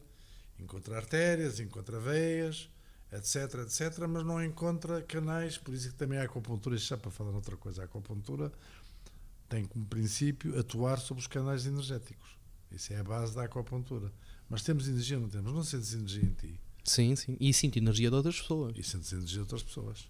Aliás, às vezes só de ver certas pessoas já fico mal disposto. Já fica, eu vezes fico muito, outras vezes vezes fico fico bem animado. disposto. Principalmente quando vou aliar ver inglesas. Fico com energia logo revigorada. Tu nunca precisaste disso porque já vieste uma geração que já não é preciso. A prata da casa resolve muito bem o problema. Depende da situação. Sim, mas a prata da casa resolve, mas naquela altura não resolvia, era uma atrapalhada, era uma complicação. De maneira que somos energia. Nós temos energia. Quando nascemos, nascemos com essa energia. Essa energia existe em todo lado. Nós estamos todos ligados energeticamente. Portanto, essa energia que nós tínhamos, que nós tivemos, já, já existia. Existe em nós com esta forma humana, nós temos consciência dela porque somos inteligentes e temos consciência. E quando morremos, essa energia não desaparece. Não é quando morrer o Simas Santos, não vai haver uma fotocópia energética do Simas Santos com esta figura. Não há. Nem noutro planeta, nem noutro, Nem noutro planeta, nem no nenhum, espaço, nem uma alma a sair do corpo. Agora, a energia que me habita, e que te habita a ti, existia, existe e vai continuar a existir com formas diferentes, mas sempre energia. E a maior parte das pessoas, mesmo quando se faz uma, uma, uma oração, as pessoas em princípio estão, se não estiverem a pensar na vizinha, porque isso acontece muito, a rezar o texto, mas estão a pensar naquela velhaca que fez isto, ah, é, é, tal. Portanto, há muita mexericada enquanto estou a rezar o texto, estão a fazer, ah, é, Nossa Senhora, é, não estou a prestar, estão a, pensar na vizinha, o que é que os lados que vão fazer, o que é que vão fazer para o jantar. É certo? É, é, É verdade, é verdade. Estão na missa a ver a saia que, que, As coisas e tal, que e, e, depois, e aquela mesma atrevida e não sei o quê, tititi, por aí fora. Eu digo atrevida porque nesses, o homem também já mexerica bastante, mas a mulher durante muitos anos é que era, era, é que era grande mexeriqueira, não é? Isso agora já também passou dos anos. Acho que já todo homem gosta um bocado de mexerico. Mas isto é para dizer o seguinte: efetivamente essa energia existe, mas nós não estamos em contacto com ela, porque a nossa vida está demasiado ocupada com o barulho, com o que é que se passa, com as modas, com o mexerico, com isto, com as guerras, com a televisão, com as novelas e não sei o quê, e nunca temos tempo para nos virar para nós. Eu já, eu já o procurei clinicamente por essa questão. Acha que o facto de eu ter um, um, receio da morte um bocadinho mais intenso do que a maioria das pessoas advém do facto de, desde cedo não ter eh, considerado ou adotado uma doutrina religiosa não, na minha eu vida? Não tenho, mas eu não tenho doutrina religiosa e não preciso. Porque eu tenho, eu tenho, eu posso dizer, por exemplo, acho muito interessante, eu sempre achei muito interessante o culto, o culto do Divino Espírito Santo. Porque, no fundo, tu sabes que a Igreja combateu o, o Espírito Santo. O Espírito Não, Santo, não esse, esse culto foi criado pela Rainha Santa Isabel. E no continente foi praticamente erradicado. Nos Açores existiu. por- A razão porque nos Açores existe o culto do Espírito Santo e não existe no continente foi porque cá não chegou a, a- a- Sagrada, como é que chama? A Inquisição, a Santa Inquisição, Santa entre aspas, Inquisição. E, e os padres, tu não te lembras disso, mas os padres inicialmente aqui há uns anos não tinham, não achavam assim grande piada a isso. Porque era uma coisa muito etérea. Eu acho que o espírito, esse espírito, esse, o, o Espírito Santo, é a energia universal. Porque isto é tudo energia. Portanto, o que desaparece quando tu morres, isto é só para agora já aproveitar para fazer uma consulta. Quando tu morreres, o que vai desaparecer é o, é o, o Rodrigo nesta forma, mas a energia que te anima mantém-se no universo, já estava e mantém-se. Nós o que nós não temos é tempo para nos virarmos para nós e sentirmos que fazemos parte de todo este universo. E daí tem, é muito mais o que nos aproxima eh, do que nos afasta. Porque nós estamos ligados. Isto, aqui entre nós não há vazio, há energia. E portanto nós estamos todos interligados. E isso é uma coisa que as pessoas não percebem. E- Portanto, a e- pessoa pode ter valores morais, pode ter princípios e valores que não têm nada a ver com ter religião ou deixar de ter. Tu não conheces muito filha da puta religioso. Não conheces? Muitos poderes. Muitos poderes. então isso é talvez a solução. E também conheces gente que não é religiosa nem vai à E missa que é de filha da puta também. Não, também ser. E também te conheces muito. Exatamente. Então o que é que isto quer dizer? Quer dizer que isto realmente não tem muito a ver uma não coisa com uma a outra. variável. Que... Agora diz-me assim, mas eu tenho uma verifica negativa em relação. Não. Eu acho que todas as religiões, no princípio, são boas. As religiões, sabes como- quando é que começam a ser más? Quando se começam a ser estruturas de poder e de poder económico. Aí é que a coisa falha. Por exemplo, eu considero, não é por eu não ser grande crente na- nas passagens bíblicas e naquilo que é o fundamento da fé em Deus e num ser superior que nos leva a uma vida pós-morte da libertação, que não considero que a religião tenha utilidade. Por Não, exemplo, eu considero que a religião é fundamental na educação não é? De muitas pessoas que vivem aqui na Ilha do Pico no sentido de hábitos e de criar normas e ensinamentos. Se essas pessoas podiam ter aprendido essas- esses hábitos, essas normas, esses ensinamentos de outra forma, também podiam. Exato. Exatamente. Mas é uma estrutura, Não, é mas uma eu opção. concordo Não contigo, é só dizer, lados eu, maus. Não, eu não estou a dizer, eu, por exemplo, não sou o tipo de pessoa a dizer, é pá, a religião é má. Não, a religião tem muitos defeitos. As religiões todas, de uma forma geral. Mas também tem Começam- qualidades, obviamente. Mas tem muitas qualidades e muitas vantagens. Considero. Porque deram às pessoas uma estrutura ideológica, deram valores. Pá, e, Deram portanto, certas morais, certas portanto, regras que as pessoas estou- seguem. Eu não sou contra as religiões. Eu ponho as religiões naquilo que eu acho que deve ser o seu devido lugar. Eu não preciso dessa muleta. Porque eu consigo ter valores morais de solidariedade, de amizade, de amor, pá, do que tu quiseres, sem ter que necessariamente estar ligado a uma religião. E qual foi? Qual, qual foi? Por isso é que eu digo, eu sou um ser espiritual, não sendo religioso, porque não estou em nenhuma religião, no entanto, tenho práticas espirituais de comunicação, de sentir que eu faço parte um universo que já essa energia que me habita já existia, existe e que vai continuar a existir depois de eu partir. Eu, de eu partir enquanto ser humano. eu ouvi dizer que teve uma relação ao budismo, isso é verdade. Teve, sim, mas eu não sou budista. O budismo também é uma religião. O budismo é, é acreditar naquelas quatro, quatro verdades, certo? Que é... Não, mas eu não sou, eu sou taoísta, que é um bocado anterior a isso. O taoísmo é exatamente. As verdades do budismo é que há sofrimento, basicamente, que o Sim, sofrimento vem de certas coisas, como devemos eu lidar não sou com o budista. sofrimento. O taoísmo é uma forma de vida, é uma maneira de viver, é, uma, é, Uma- uma- é a busca do equilíbrio. é a busca do equilíbrio. Lá está a conversa o do prazer. yang. Do, do prazer nas coisas mais básicas, simples. É o- minimalistas. É o, equilíbrio, e o- e o- é o equilíbrio, o balanço entre as coisas, portanto, não ser de extremos. Portanto, é de, em inglês, da middle way, o caminho do meio. Este é o grande princípio. O budismo, é, o budismo nasce do taoísmo. O taoísmo procura o equilíbrio em tudo.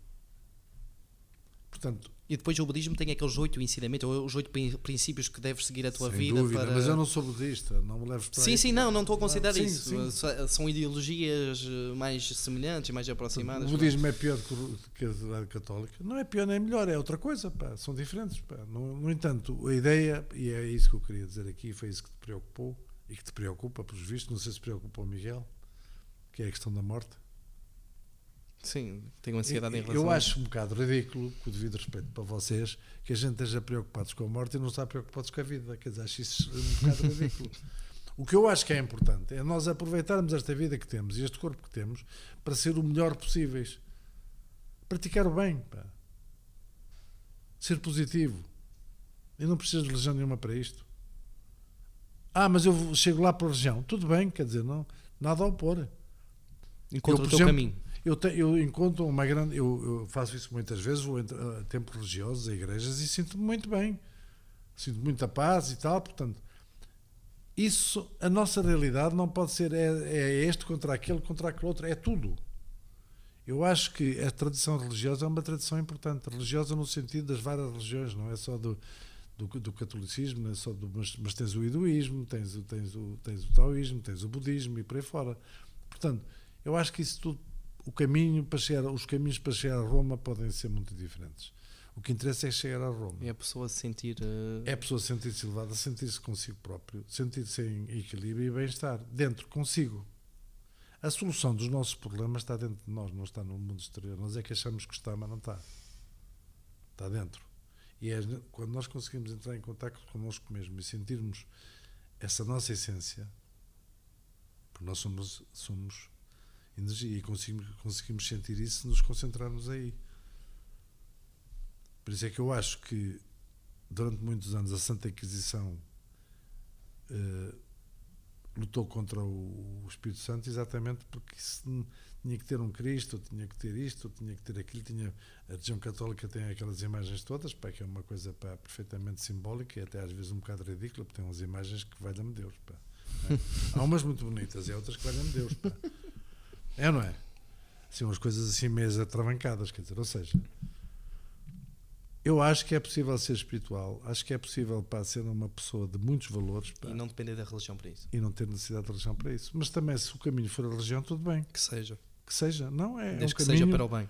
desde que o resultado final seja a elevação da qualidade humana, seja o equilíbrio, seja o amor ao próximo, seja essas coisas que, no fundo, o que é que a religião católica, no fundo, é? A filosofia. É muito simples. Não faças aos outros o que não, não queres que façam a façam a ti. Quer dizer, isto, isto condensa, não precisamos de grandes livros, isto condensa, no fundo, a grande filosofia.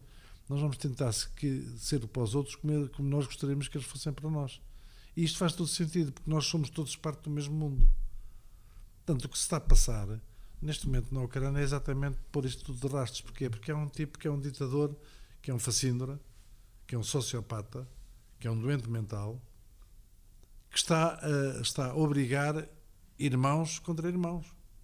Pessoas contra pessoas. 13% das, da população da Ucrânia tem eh, ligação direta à Rússia. 10%. 13, 13. Pronto, então, mas É um depois? número, é um número elevadíssimo. Pois é, então. E a língua é parecida, pá, a língua não é, é a mesma língua, mas tem é laços parecida. que. Pronto. Então, mas estás com medo agora de morrer? Não, neste momento não, estou-me a sentir bem disposto. Não estás com medo de morrer? Não.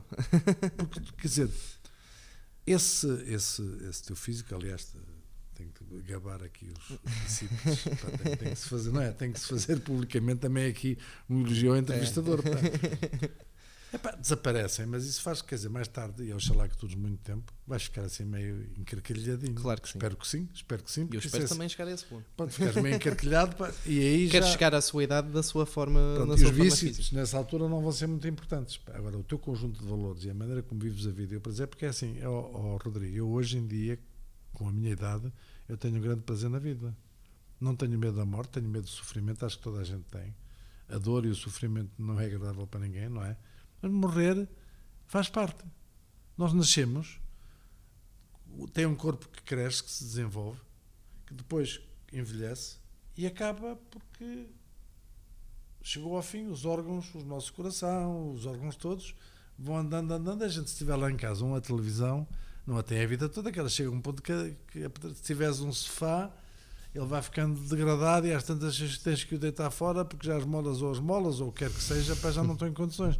Connosco é a mesma coisa, o nosso corpo tem um, tem um determinado tempo e tem a ver com muitos fatores, tem a ver, eu às vezes digo isso nas consultas e é assim, tu podes comprar um BMW, um, um Tesla, o que quer que seja, um carro de topo de gama, mas se lhe deres má vida, ao fim de meio dos anos aquilo está feito no 8, está todo partido e todo... E podes comprar um Dacia, que é um- uma, uma versão Renault mais barata, trata-lo muito bem e ao fim dos, dos mesmos anos está Está como para as curvas. Tem este aspecto que é extremamente importante, mas em qualquer dos casos, com muito cuidado ou pouco cuidado, nós temos um tempo limitado de vida. E essa filosofia que tem do, do facto de procurarmos o prazer nas coisas mais rudimentares, nas coisas mais Não, minimalistas, rudimentares eu não gosto. É simples. nas coisas mais simples, minimalistas, de, a procura de, de estar É num estado rudimentares têm, têm um significado um bocadinho pejorativo. É assim, uma Ok, coisa bruta. e Confesso que tal. sim. Tem um tom É. denotativo. Isso foi compatível na sua procura pelo empreendedorismo, porque enverga por essa área também, para além da, da medicina. É dos, dos primeiros eh, empreendedores do, do Conselho das Lajes de Essa Pico. pergunta é interessante, sim. Não entra um bocado em conflito Não. da com a sua ideologia? Não, pelo seguinte, porque está subjacente a isso não é o desejo de ter muito dinheiro, ou de ser muito importante, ou de, ou de ser mais do que os outros. Não é nada disso, sabes qual é? É muito simples. E o Fernando Pessoa já disse isso. O que é importante não é viver, o que é importante é criar e deixar um legado. Portanto, para mim, o que me entusiasma é o fator criativo é ter criado uma aldeia da fonte numa altura em que as pessoas nem sequer acreditavam nisso. Houve muita gente na altura que gozou. Dizer, ah, então vão fazer um hotel para fazer uns, umas casas de pedra no caminho de baixo, no cu de Judas. Quem é que vem dessa Europa aí para aqui e tal? Acharam aquilo um pouco ridículo, porque um hotel devia ser um edifício grande, não sei o quê e tal. Um espaço de- integrado na natureza, usufruindo. Hoje, infelizmente, já não seria possível fazer a aldeia da fonte com os POCs e com essas coisas todas, já não é possível que está- sabes qual é o grande luxo da aldeia da fonte? Não é eh, os quartos, se- tem um repuxo no bidé ou não sei o quê, é o uso fruto privilegiado da natureza. E portanto, o meu grande motivo que foi na altura e que foi o mesmo que me Quando é que ter- decide criar a Aldeia da Fonte? há 30 anos mais ou menos. A aldeia da fonte tem 25 Anos anos. 90. Qual é o gosto que me dá hoje em dia? É dizer as pessoas dizerem, é pá, ser utilizado como um exemplo e, e de resto condicionou, porque hoje em dia o Pico é uma ilha um pouco diferente das outras, que tem muitas pequenas unidades integradas de natureza, etc. Portanto, eu até agora, na, na, eh, como desafio, resposta a um desafio da Câmara Municipal, eu fiz uma intervenção na BTL em que disse, Exatamente, as lajes é um sítio onde não se passa nada. Porque isto é, é- foi a assinatura da aldeia da fonte é um sítio onde não se passa nada. O que é, obviamente, dito com ironia. Não se passa nada é uma vantagem. Neste caso, não É um se passa- privilégio. é um privilégio, não se passa nada. É pá, não tem barulho, não tem carro, não tem montes de lojas, não tem não sei o quê, pá. Tem segurança, pá. E tem uma coisa fundamental hoje, que é o silêncio. Nós, nem, nem- nós se pensar nisso, até achamos que sim, mas quer dizer, não pensamos nisso. O silêncio que nós temos nesta Ilha do Pico, nestes Açores, mas nesta Ilha do Pico e aqui em concreto, é brutal. E nós precisamos de silêncio No mundo de distrações. no mundo de distrações. Nós Sabe que é curioso esta conversa porque eh, chegando a este paralelismo entre todo, todo este percurso que tivemos neste diálogo, eu eh, o que é ser empreendedor? Eu, por acaso recordo muito de um livro do Ben Horowitz, que é um empreendedor americano das tecnologias. Ele escreve um livro que é The Hard Thing About the Hard Things. A coisa difícil das coisas difíceis. E é um livro sobre empreendedorismo em que, por acaso, coincidentemente, os três primeiros capítulos, no primeiro, acho que é no primeiro ou no segundo capítulo, dentro dos três primeiros capítulos, ele faz. oh, relata episódios da sua infância e da sua adolescência, em que ele tinha dois paralelos eh, na família da visão capitalista e da comunista. E como é importante saber retirar o melhor dos dois mundos, ou saber ouvir um lado e o outro, e aplicá-lo nos negócios. Ele, ele criou uma empresa na altura do, do boom do tech, apanha o crash do, do tech também, ali no início dos anos 2000, e consegue, no meio daquela balbúrdia toda, elevar a sua empresa e... eh, e pronto, ter sucesso. E o que ele diz sobre o empreendedorismo é: o que é difícil é que não há nenhuma receita para ser bem sucedido. Não, há Não. nenhuma receita para liderar a empresa. Não, Não há nenhuma receita para liderar Não. um grupo de equipas. não. Tens que tentar e no meio dos problemas encontrar uma Mas solução. ó, houve, há um princípio americano que eu acho que é muito engraçado. Já agora aproveito Esse livro é de falar nisso. 2014. se não sei. Não, mas houve. Faz, é curricular. Nos Estados Unidos tens tido falências. É curricular. Porquê é que é curricular? Porque se tu tiveste falências é porque tentaste e não conseguiste. Porque nem sempre, quer dizer, vou lá. Tu, começares um negócio e não tens nenhuma garantia a partir de que aquilo vai correr bem. E pode correr mal por razões que são perfeitamente exteriores a ti. Porque o mercado, entretanto, mudou, Porque tiveste uma pandemia. uma pandemia, pá, não tinhas condições financeiras, sussurraste, por razões externas e algumas internas, porque não conseguiste encontrar uma boa equipa, etc. Não foste suficiente capaz. Agora, tentaste.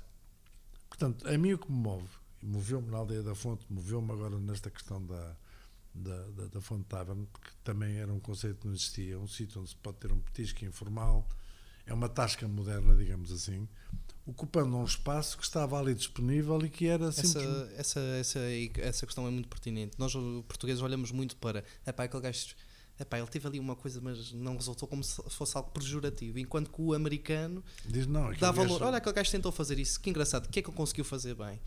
E nesse livro, por acaso, eh, eh, relata-se muito a importância de olhar para o que as pessoas fazem de bem e pegar no que as pessoas fazem de bem e tentar ver onde é que se pode aplicar isso. Não, e repara, o que nós estamos a fazer aqui neste momento, este- estas conversas informais, é, é- é- estamos a ser criativos, porque não estamos a seguir aqui nenhum guião, guião especial. Eu estou absolutamente à vontade, não tenho qualquer espécie de defesa, não estou, estou nada preocupado que as pessoas fiquem a achar que isto ou aquilo é mais importante. Eu lembro-me daqui a anos, isto é só para contar este episódio tem piada, pá. Estava no aeroporto de Ponta Delgada, fomos num voo do Pico para Lisboa, o voo do Pico atrasou-se, não havia ligação para Lisboa e era um voo da TAP e a TAP não dava solução nenhuma. Andámos ali mais que uma hora, uma hora e tal, ou duas, íamos à SATA e a SATA dizia: epá, isso não é connosco a coisa, a TAP, a TAP é que tem. Mas vocês não é que representam a TAP? Sim, mas neste caso a TAP, íamos bater à porta da TAP, a TAP não abria a porta, voltámos ao coisa e andámos naquilo. Sabes o que é que aconteceu? Não faz ideia. Não consigo perceber. Eu passei-me e dei um pontapé, um coice monumental na porta da SATA. Outra a porta, já não bastava a do centro de saúde para estragar outra porta. Outra porta. Já, isto, isso é um histórico. É um histórico. E então os tipos estavam. Ah, porque a gente vai fazer queixa à polícia. Eu disse: pá, eu sou um gajo rico, pago essa porta, agora vocês vão me resolver o problema. E depois a gente trata do resto. Resolveram o problema a mim e aos outros todos. E depois a polícia veio tomar conta da ocorrência por queixa da TAP. Então o polícia, já foi há muitos anos, já posso falar nisso à vontade, o polícia disse assim: olha, a gente tem que ouvir, porque sabe, eh, houve uma queixa da, da TAP, a gente tem que ouvir e tal. Mas olha que o senhor não anda muito longe da verdade, porque aqui há dias um padre aqui de uma freguesia perto Também não pode também meteu a porta dentro. Mas uma coisa, não o revolta, por exemplo, a Liga da Fonte é dos eh, é as lajes que neste momento está atrás no que é o panorama competitivo e empresarial dos outros dois conselhos na Ilha do Pico. Não, dos outros dois não. a Só nível do turismo rural, Não, não, não. não? Não, não. Não há mais alojamento rural não, não, na- em São não, Roque nas lajes? não. Ok, pensava que sim. Não. No entanto, não era, não era por aí a minha questão, mas se está à frente é muito devido à Leia da Fonte e à quantidade de pessoas que a Leia da Fonte alberga. Não, mas o conceito, o que interessa aqui era o conceito de natureza, porque era, era, é, e penso que continua a ser o único hotel de natureza realmente é a Aldeia da Fonte. Não irrita, por exemplo, em vez de olharem para isso como algo positivo que falem nas questões do, da Planipic e do, do campo de golfe e nessas, nessa, nessas histórias? Vamos lá ver. Eu acho que isso, eh, isso vai-me lembrar. Eu tinha um avô, pai da minha mãe, que era professor de liceu, era uma pessoa muito inteligente e era um indivíduo também muito empreendedor. Além de professor de, era professor de matemática, mas tinha a mania que falava alemão e tal, era uma pessoa bastante interessante. Então, numa- lembro que numa altura eu era um adolescente e lembro que numa altura uma determinada polémica num jornal local, eu- um sujeito atacava, ele, ele dizia assim: é pá, você está como aquele gajo que vê um gajo a subir, então o problema dele é puxá-lo para baixo. Não é você subir para tentar chegar ao mesmo, é puxá-lo para baixo. Na, na Nova Zelândia, eles têm uma coisa que se chama o síndrome ou a doença do, da papoila alta, que eles têm grandes, grandes campos de papoilas, não sei se sabias, na, na Nova Zelândia. Então, é quando há uma papoila que sobe mais, eles têm que ir lá cortar, que é para o campo Para ficar- nivelar. para o, nevo- para o campo ficar todo lindinho. Portanto, isso pá, é, é mesmo isso. Quer dizer, as pessoas, em vez de terem orgulho nisso, em vez de acharem que isso é uma coisa que beneficia o Conselho e que foi exemplar e que condicionou muito o que veio a acontecer em termos de investimento no futuro, no, depois de e agora, porque hoje em dia já ninguém pensa aqui no Pico em fazer um hotel assim disparatado, Não, grande e tal. adoptam o conceito como Aliás, aliás, aqui há 3 ou 4 anos houve uma polémica enorme nas redes sociais porque havia um investidor que era representado por um indivíduo do FAIAL que queria fazer um grande hotel ali na areia, na areia larga. Uma coisa brutal, não sei se viste essas fotografias. Já, já ouvi falar Não, de, isso assunto, foi, deu uma polémica enorme, mas não, São- não, não dei seguimento. é, inclusive em São Miguel, ou seja, hoje, até os próprios autarcas já perceberam isso, hoje já se quer coisas que tenham Enquadramento na natureza. E, e estarem integradas. Ou seja, por isso é que o Pico é um sítio onde não se passa nada. Tu passas aqui no Conselho das Lajes, não, não há nada, pá. mas há montes, há muito alojamento, mas parece que não há nada. Mas por São Roque é a mesma coisa, passas na prainha, onde tem um grande número de alojamentos locais, também parece que não se passa nada, é uma freguesia e tal. A própria, que foi uma boa iniciativa, a própria um, Lava Homes na, na freguesia de, Santa, Santa.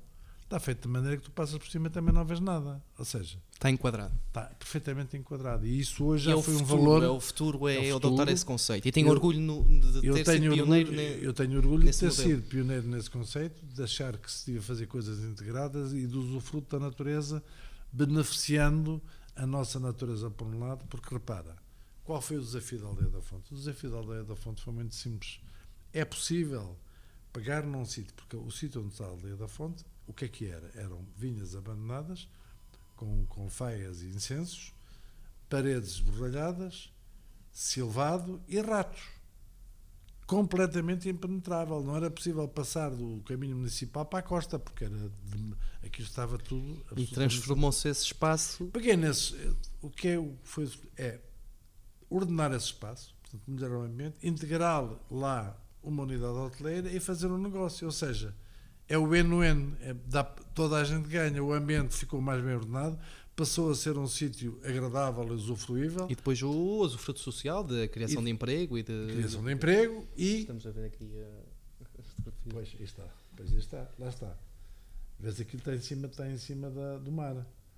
Temos aqui esta integração, as pessoas chegam ali e, e, e Que perdem. em conjunto com o Espaço Salaza devem ser os maiores albergadores de, de, Sim. de turismo Sim, no, no Conselho das Lajes. Sim, o Espaço Talaça, o Espaço Talaça fez um papel essencial a lançar um produto que criou depois raízes a nível regional e foi um exemplo, quer dizer, Um exemplo de empreendedorismo. do empreendedorismo e o whale watching é o iniciador do Beira Lógico é o Sérgio Vilalel, sem qualquer espécie de dúvida, quer dizer, e tem todo o mérito nesse sentido. Olha aqui, aquela imagem ali onde está agora o apontador, pá, mostra exatamente até que ponto é que esta unidade está integrada. Pá. Aqui, também do lado direito, pá. Portanto, ou seja, E, e aliás, é aquele projeto que eu recordo-me em, em flash de, de ouvir falar disso, que tem do Campo do Golfo, também parte nesse conceito, que é reabilitar também uma zona Sim, que não sabes tem porque- sabes porque, utilidade. sabes porque é que o parque, sabes porque é que o, o Golfo não foi feito? Não, não tenho conhecimento. Não, o Golfo não foi feito porque a banca pura simplesmente achou que não, que não devia investir. Não conseguiram fazer um golfe no FEAL, queriam fazer, não conseguiram fazer, e os dois golfes que têm em São Miguel são deficitários. Dizer, ou seja, Achou que não havia sustentabilidade económica para o modelo. não, sei que não, não havia, porque é assim, um destino, para ser um destino de golfe, tem que ter pelo menos 3 ou 4 campos onde as pessoas possam jogar para valer a pena vir cá. Porque quem vem com um destino de golfe vem vidrado é para jogar em campos diferentes. Porque evidentemente o campo Um da. Silveira é, um, fazem um circuito com características diferentes, etc. Portanto, isso ficou atrás. Era uma, era uma excelente ideia, só que depois, em termos regionais, pá, e tanto é que o governo veio, veio investir na batalha e tem sido uma barracada, uma coisa medonha.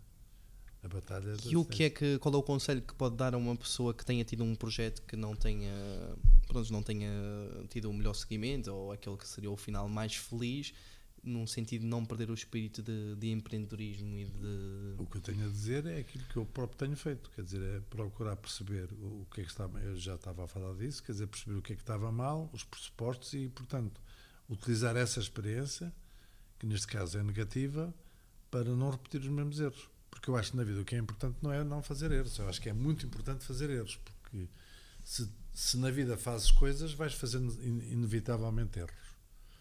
Essa não é a questão. A questão é se aprendemos ou não aprendemos com esses, com esses erros. E o grande desafio que eu acho que este tipo de coisas, quando falham, tem que se perceber onde é que as coisas estavam erradas. Eu hoje não conheço ninguém de boa fé que não ache que a iniciativa da Lei da Fonte foi excelente e que veio dar corpo a um conceito que depois se espalhou e que hoje já é, já é eh, emblemático da Ilha do Pico. Porque a Ilha do Pico não sou eu que digo, quer dizer, as pessoas é que dizem a Ilha do Pico é uma ilha diferente, porque é uma ilha com muito alojamento, mas um alojamento que está devidamente integrado. Está enquadrado na natureza. E está enquadrado na paisagem natureza. Ora, está exatamente. enquadrado Eu acho que a iniciativa da Aldeia da Fonte e o seu, o seu, o seu, o seu princípio há há 30 anos foi o início de um, de um novo ciclo e, e condicionou muito os investimentos que se fizeram a seguir. Hoje em dia toda a gente reconhece que o Caravelas é uma desgraça. Está ali, pronto, quer dizer, mas é mau. Chegas ao pico e levas logo ali com um edifício daquele tamanho que não tem nada a ver com o que rodeia, não é? E ainda por cima fizeram um aumento em que as pessoas, em vez de olhar para o mar ou para a montanha, estão a olhar umas para as outras. Pronto, mas isto é um mau exemplo. Este, felizmente, este mau exemplo não deu frutos, mas a aldeia da fonte deu. Foi o que aconteceu com o Hotel Pico. Foi o que aconteceu com o Hotel Pico. A aldeia da fonte deu. E eu, portanto, sinto-me orgulhoso nesse sentido. Agora, voltando àquela questão, eu acho que o que importa no empreendedorismo, para mim, é a criatividade. Eu, portanto, gostei imenso de fazer eh, esta, esta questão da Fonte Tavern nas lajes, porque fomos pegar. As lajes tradicionalmente têm as casas e têm os seus, os seus aposentos, como eles chamam, os aposentos, os quintais. Tinha um quintal ali que estava só com erva de burro e, e completamente abandonado, sem E qualquer transformou-se Transformou-se num espaço jardim, requintado que as num pessoas espaço requintado e que as pessoas estão sentadas a olhar para o pico. Olha, está. Está. É, Por acaso ali. gosto de lei. Não? E gosto muito de ir na Aldeia da Fonte. Pronto, Mas quer dizer, Sem está. bias, porque. Tens por um lado o pico e por outro lado tens aqui, olha, ali no meio abaixo de Fonte Tavern tens a, a riba das lajes. Nós estamos no coração da Fajã das Lajes, porque as Lajes do Pico é uma fajã lávica. E aproveitámos, criámos ali uma coisa diferente, ninguém tinha pensado nisto. As pessoas têm o espaço interior, têm o espaço exterior, pá, e basicamente as pessoas que querem ali fazer uma refeição fazem, quiserem só petiscar e tomar umas coisas e tomar umas bebidas também fazem. Ou seja, veio dar mais uma. Porque é assim, o turismo tem que ser diversificado. Portanto, eu, como, eu, como empresário de- da restauração, podia achar, por exemplo, que o sushi que feito nas terras que é mau. Não, é bom. Veio É mais uma oferta. diferente. A Jorgette feita na Piedade é excelente. Portanto, ou seja, nós temos que ter. Não é na piedade, calheta, na na calheta, calheta. na calheta. Não vamos ferir as Na habilidades de Dom Miguel. na É. calheta. Peço desculpa. Na calheta de esquerda. Sim, mas está quase em cima da piedade, parece que é da piedade, mas não é Não. da calheta. Mas eu sei que é da calheta, eu sei que é, que é dos É no, foros. é no Feita pelo- é no início da calheta. portanto, feita pelo é Eduino mais- Garcia. É mais longe. É mais longe da piedade. é. Por acaso o espaço está muito bem e foi feito por Edwin Garcia. Vou só dar aqui um toque a meu primo. Não, É não, mas mentira. isto está muito bonito. Lá está. Se não houvesse esse espírito criativo, achar-se-ia que isso que era mau, que era concorrência e tal. Não.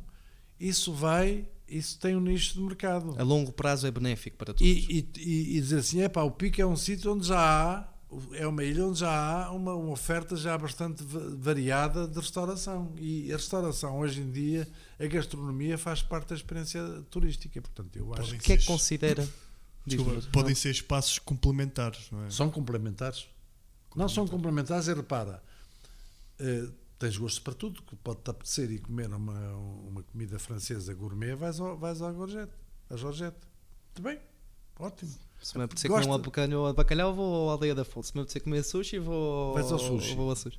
E por aí fora, quer dizer, E não seja, é uma concorrência porque são conceitos diferentes, lá está. Não, e que Não não, valorizam o destino.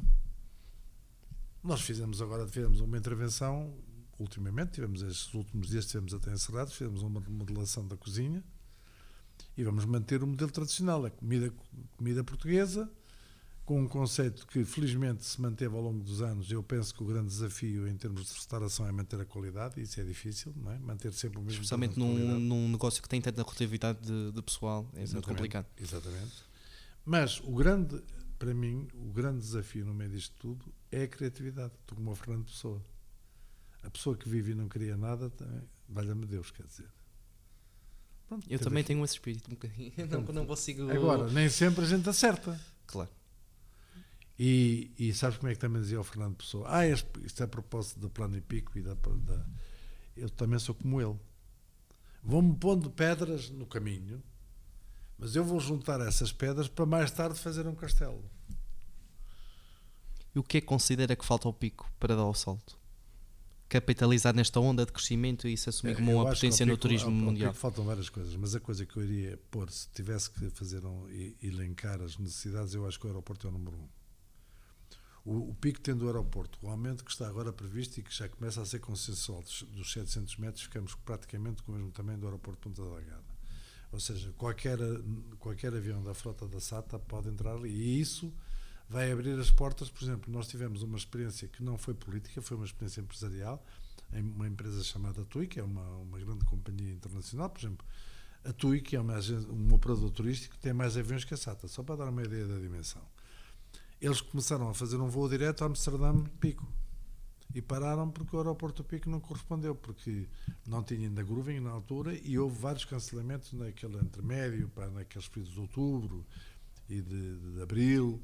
E isso, a logística toda de repor um, um voo que era, vinha para o Pico e vai parar em Ponta Delgada é muito complicado e, portanto, eles desistiram. Eu penso que o grande. O grande, É a grande- questão da sensibilidade. a segunda questão é a ligação a São Jorge. Eu acho que o Pico tem, tem eh, obrigação e São Jorge de se entenderem e de estarem ligados diariamente e bidiariamente todo o ano. São realidades muito próximas. Acho que há muitas sinergias a colher, porque São Jorge é uma ilha muito interessante. O Faial está garantido porque tem aquelas viagens todas diárias, portanto, isso está absolutamente assegurado. Falta assegurar é as ligações a São Jorge. Tem a Assembleia também. Tem Assembleia, por isso é que está garantido. Tem a Não, tem Assembleia. o sobre tem o hospital. Tem o hospital. o hospital. O hospital, é, o hospital é que mobiliza para aquele, grande Claro. parte daquele movimento é o hospital. As centenas de pessoas que vão diariamente do pico Mas não vamos Faial. entrar para aí, vamos falar do pico. E depois acho que o pico tem outro problema que, é, que aliás é comum nos Açores. Falta de gente. Acho que o pico tem que crescer eh, organicamente. Sem preservativo. Tem que crescer organicamente. E não, neste caso, deve abolir, o pico deve abolir, e vocês são pioneiros nisso, deve abolir o preservativo. Na China há a política do filho único. Aqui devia Aqui haver é a. da política sem preservativo. Do filho por semana. Mas é muito engraçado porque é assim, o projeto, e não sei, tu, e tu tens isso, então não te dá gozo criar uma coisa de raiz, Claro que sim. não existia. Pensas numa ideia, pô-la a funcionar e ela funcionar bem. E aliás, é o processo criativo que eu gosto. Eu não tenho jeito para, para gerir e para organização diária. Eu reconheço isso, reconheço pelas minhas coisas que é um defeito meu, porque não tenho, não sou metódico, não sou organizado, não sou esmiuço, não vou esmiuçar as coisas ao pormenor de otimizar numa perspectiva de, de lucro. Gosto muito mais do processo criativo e, e dou-me. É exatamente. E reconheço mais o meu potencial no processo criativo e no processo de de organizar as coisas numa perspectiva mais abrangente do que propriamente na gestão diária do, do dia a dia, de, de, seja o que for. É um defeito meu, é, um, é uma falha minha, essa, essa vertente. Lembra-me agora, estavas a falar, e eu, eu, eu acho que isso que eu, por exemplo, também me identifico um pouco isso. Eu acho que sou muito mais criativo do que gestor. Acho que tenho muito mais capacidade criativa, portanto, e dizem-me assim: é pá, mas então o senhor agora não tem bastante eu tenho que, que estar a fazer mais coisas e com a sua idade e não sei o que mais. Não, Sim, não parou, ainda agora vai abrir um novo projeto. Sem dúvida, mas esse projeto é um projeto pá, que tem um potencial enorme. Vai Portanto, abrir isso, ali no centro do. Exatamente, no Baleias. É, é um legado que nós deixamos. Qual é o seu conceito para, para aquele espaço? O conceito é fazer, eu vou usar aqui uma expressão que, enfim, é discutível, mas é fazer um Peter bem feito. Ou seja, um... É pá, não quero que as pessoas do Fael se sintam ofendidas. Não, não, porque eu gosto do Peter. Eu, não, não, não, não, não, não, é, não é crítica, quer dizer, um Peter bem feito. Eu gosto sentido. Peter também. Eu também gosto, mas acho que o Peter uh, pode, quer dizer, aquele conceito, é aplicar o conceito do Peter, que é um, é um, um bar. Mas sem marina. Não, mas temos um pequeno porto de recreio. Mas temos também, à semelhança, eu, eu estabeleci o, o paralelismo com o, com o Peter, é porque é do outro lado o Peter tem uma visão do pico única, em montanha, e o pico e as lajes do pico, o Baleias tem a visão do pico e toda a baía das lajes e grande parte da montanha, portanto tem um impacto diferente. A marina do pico à beira da marina do Feial é muito pequenina. Eu acho que nós também podemos fazer, eh, podemos fazer, pegar naquela ideia, que é uma excelente ideia, e fazer basicamente um bar atlântico. Com animação, não é fazer mais um restaurante, porque aquilo, à partida, não tem condições, não, não tem espaço. E foi uma controvérsia que se fez com o antigo Presidente da Câmara, mas efetivamente aquilo não tem condições para ser um restaurante, não tem espaço, mas pode ser uma pode ser e deve e vai ser pá, uma, uma cafeteria e vai ser, na minha opinião, a cafeteria que o Museu dos Baleias devia ter e nunca teve. Portanto, vai ser um espaço com, com algumas implicações. Fazendo o paralelismo com a conversa das sinergias, era possível, ou tinha investido nesse espaço sem um espaço da laça, por exemplo? Sim. Sim. E, aliás, acho que, eles, acho que se complementam. Não, eu acho que para o seu negócio o espaço da laça é fundamental. O não, dinamismo e... que dá ao centro da Artelage, sem isso não, não, não mas é seria é, viável sim, investir lá. Repara uma coisa, e isto até já agora é, desculpe, levantar um pouco o, o, o véu as cadeiras, o mobiliário exterior do baleiro vai ser igual ao do, vai ser igual ao do, ao do espaço da laça. Lá está, porque isto é empresarial. Em vez de parece, isto é aqui é uma, quer dizer, é um bric-a-brac, não. É um espaço que tem determinadas características. Portanto, aquele mobiliário é um mobiliário tradicional português que eles compraram, que é o Dadico, é, um, é fabrico nacional e é o conceito nacional. É uma coisa que já existe há muitos anos e é vermelho e nós vamos manter esse tipo de coisa. Portanto, vamos fazer uma comunhão, não vamos estar ali a guerrear porque o espaço da laça tem um determinado papel, é um papel muito importante e nós não vamos fazer nada para competir com eles. Vamos fazer para ainda dar mais importância e mais ênfase àquela, àquela baía. É exatamente. E isso é comunicado com, com a gestão deles? Ou não, não deduz que, que seja algo entendido pelo que é o empreendedorismo? Porque o, a naturalidade do, de como os negócios Sim, quer dizer, não temos necessariamente que conversar porque não. Mas isso é. Estou a falar no meu entendimento, não, não, não é, claro. a mesma empresa, portanto, agora vamos é, não, não, não vamos replicar. A ideia não é replicar o, o espaço da laça, a ideia é fazer uma coisa que seja complementar. O espaço da laça continua a ter o seu papel, é um papel importante, está ligado a uma firma pioneira e que tem, na minha opinião, tem o mérito de ter dado vida às lajes do Pico eu, eu considero isso. Não, não eu é considero isso é, é, afincadamente. Isso é objetivíssimo, isso não tem qualquer discussão. Quer dizer, quem não, quem não quiser admitir isto, pá, não, não, não, não está bem da cabeça. Quer dizer, isso é um facto. E, portanto, ali no fundo, é, o Museu dos Baleias, na minha opinião, sempre devia ter tido uma cafeteria. Um espaço. É dos museus mais visitados de. Eu, não, dos não. É o mais visitado dos Açores. E dos mais visitados de, de Portugal. Portugal. era isso que eu ia. Ah, pronto, certo. Então, é um espaço em que também quase, quase que era obrigatório beber ali uma coisa e tal. Portanto, não é nada nem que vai, nem, nem que vai estar em, em concorrência com a, com a Fonte Travel, com a, perdão, com a Fonte Tavern, com, com a petiscaria, nem vai estar com o espaço da Laça. É mais um espaço. Para dinamizar as leis do Pico. Exatamente. E na sua posição atual, como Presidente da Assembleia do, do município das Lajes do Pico, com toda a sua experiência de, de empreendedor, com a experiência política, com a experiência na carreira de, de, de médico, na, na medicina, o que é que pretende, nesta fase da sua vida, transmitir e deixar como legado ao nosso Conselho? Porquê é que aceitou este, este, este, este projeto, esta, esta responsabilidade de se, de se, candidatar à Assembleia Municipal, na qual acabou por, por ser eleito? Qual foi o intuito? O intuito é participar no processo político. Eu sempre tenho o bicho da política. E, e da política, não da politiquice. Da política. Porque eu acho que Portugal dizem, ah, isto é tudo, os políticos são todos iguais, isto é tudo politiquices. É verdade, mas a gente precisa de políticos. Os políticos, no sentido de que são os gestores da causa pública, os gestores da nossa casa.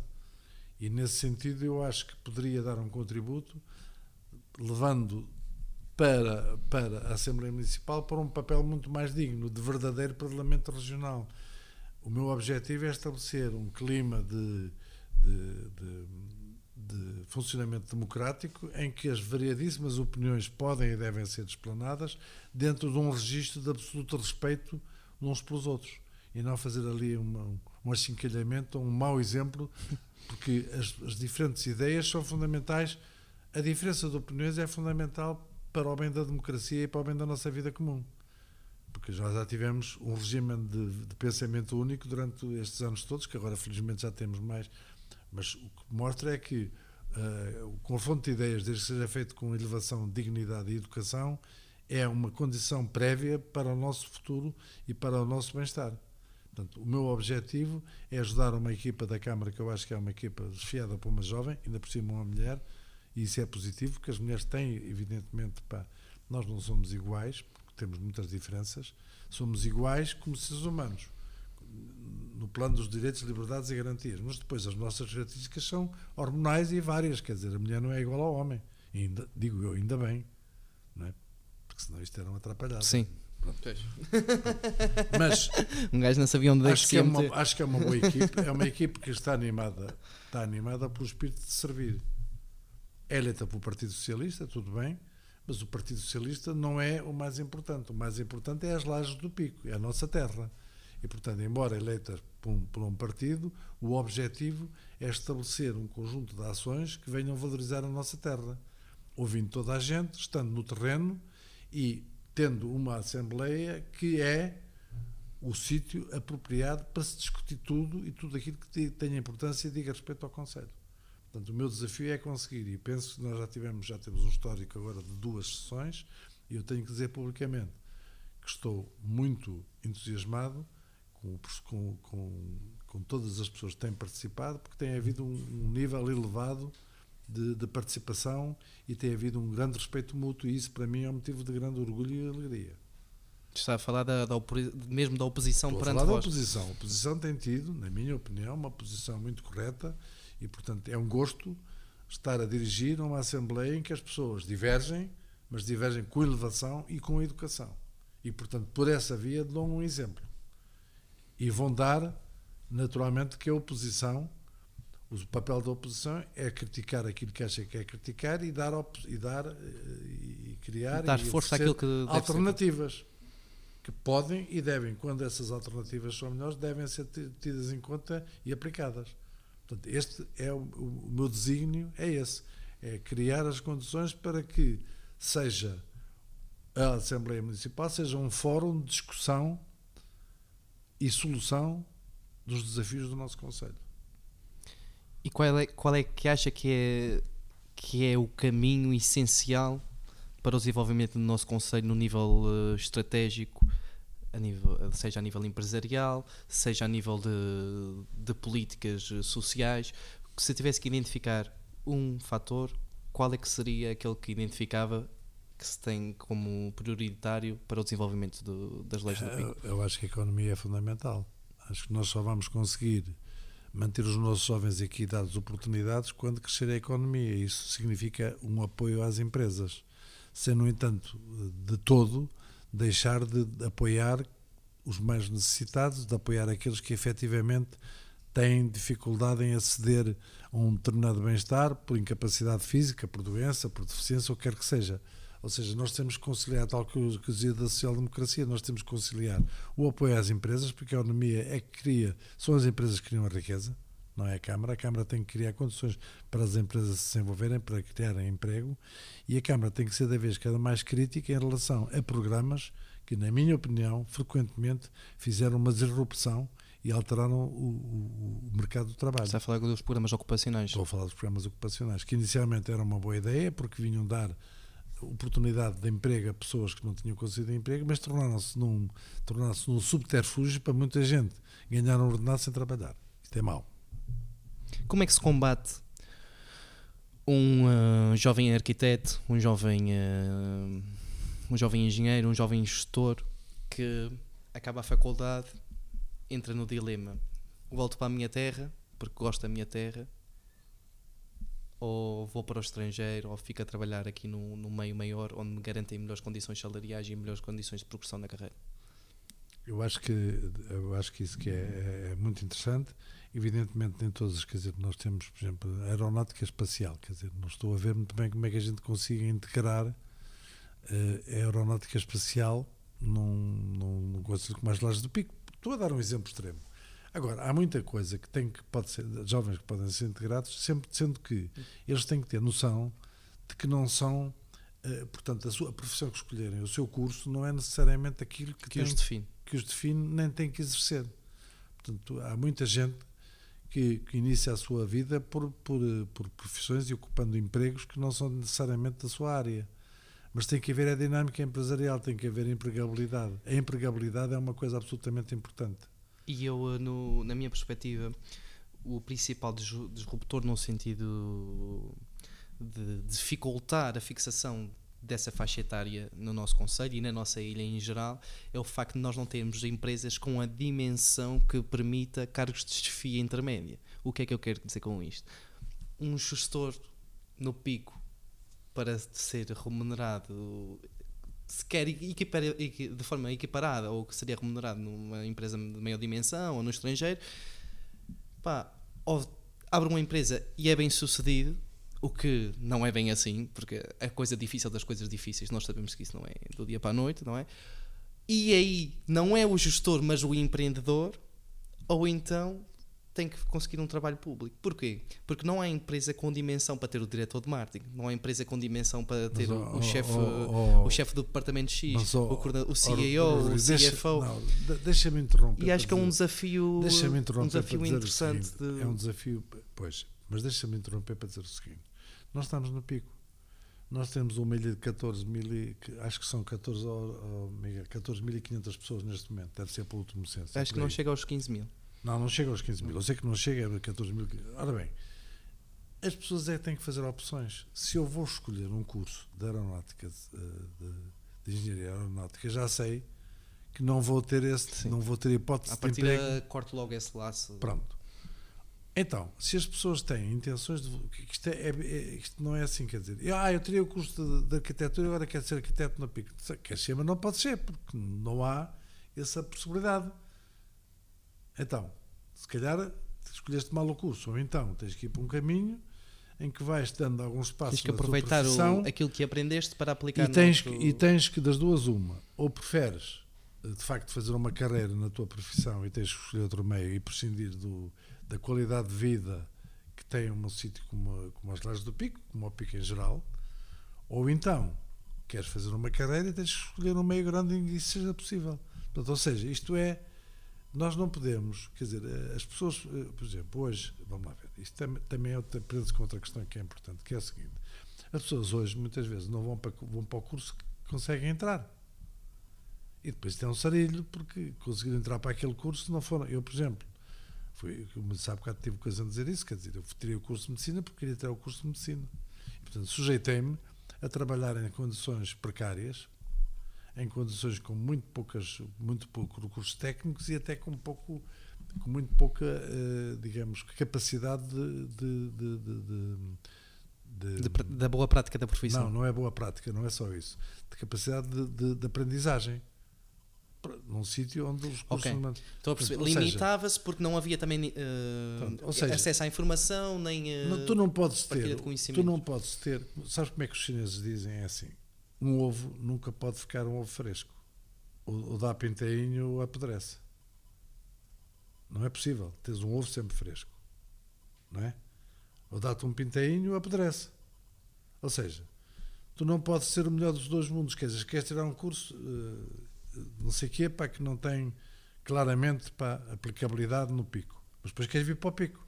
Então, pensa duas vezes antes tirar um curso e tenta perceber o que é que efetivamente é Pois. importante e necessário cá. Portanto, um dos- eu acho que um dos desafios que a Câmara pode e deve fazer é exatamente tentar interpretar aquilo que é possível e fomentar a vinda de gente para, com, com formação para as áreas que são importantes para nós. Nomeadamente. nomeadamente eh, as coisas empresariais. Eu acho que, acho que é muito importante estabelecer pá, eh, pequenos negócios. Acho que cada vez mais eh, vamos caminhar. eh, Tu sabes muito bem que as empresas, a partir de uma certa dimensão, têm os CEOs e têm aquelas coisas todas, aquilo depois desumaniza-se. Então, fiquei ter a coragem de fazer pequenas coisas e ir avançando. Eu acho que na área temos muita, nós temos, de uma forma geral, necessidade de gente para trabalhar e temos também, e, e lá está, hoje em dia, eu isto é um desafio que eu agora vou dizer uma coisa que vai, não sei se, enfim, as pessoas vão gostar muito do que eu vou dizer, mas é o seguinte, hoje em dia não é muito importante tirar um, um curso Eu concordo absolutamente. O que é importante é profissões. Tu queres um carpinteiro, não tens, tens um, quer- queres um, um tipo de picheleiro também não tens, Até porque a maior parte civil não da- tens. mas depois pá, tem todos de tirar cursos, tiram uns cursos, digamos, de, de, olha, passa a expressão de merda, que às vezes não tem aplicabilidade nenhuma, depois vêm com cursos e são doutores, quer dizer, porque isto agora é tudo doutores. Pá. Quando é que a gente tem que começar a perceber que temos que tentar estimular isso? É uma coisa que eu acho que a Câmara pode fazer: estimular os jovens para terem profissões que são absolutamente indispensáveis. Hoje, nós temos, tu queres encontrar um técnico de construção de- das várias áreas, não tens. E que as Porque pessoas tem que, entendam ser, que, tem que ser aquele tudo, paradigma de que tens tem que, que estudar ser- para ser alguém, isso tem é que ser falso. tudo doutores. Exatamente, é falso. É claro que é falso. O que é que acontece? Tu tens uma enorme, um enorme gente com a formação de Bolonha, portanto, que hoje chamam licenciatura, que eu acho que não passa de uma, de uma, de uma classificação excessiva, e depois estão a trabalhar em tudo menos na área que tiraram. Porque a ideia era tirar um curso, porque um curso Garantia é. um futuro. Uma profissão, sim. Eu acho que devíamos investir muito nas profissões. Portanto, acho que devíamos de começar a, a combater um pouco essa ideia de toda a gente. Ah, ainda mais. Tiram um curso, ah, vou, já, então o teu filho ah, já acabou, mas quer agora fazer o mestrado. Mas que raio de coisa é que é esta? Mestrado de quê? Quer dizer, então aquilo, ou é um, como é que se chama? Um, não, é, é- não é uma licenciatura, é antes disso, é uma. Portanto, antigamente tinha um Era o nome- Bolonha. não, o Bolonha é agora que considerado é considerada licenciatura agora, que é os três mas anos. ante- antes disso, o que é que era considerado? Ah, tem um nome, pá, mas agora não me está a recordar, mas vai-me aparecer.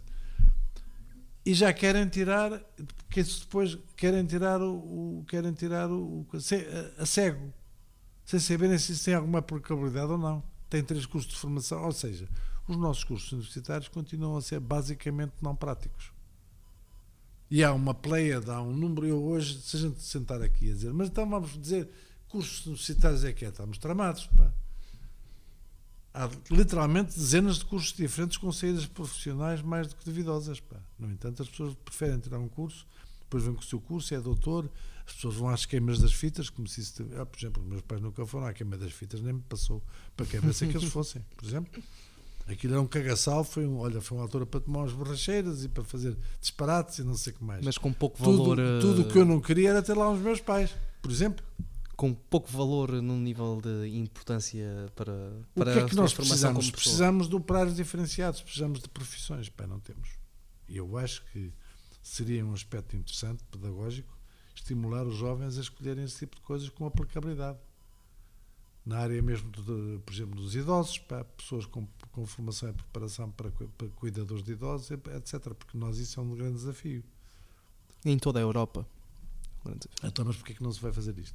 Porque é que também, então a gente vai fazer um levantamento, tentar perceber estas coisas todas, porque não, não é? Ah, a gente hoje quer fazer um homem, não tem ninguém, não há ninguém para fazer nada.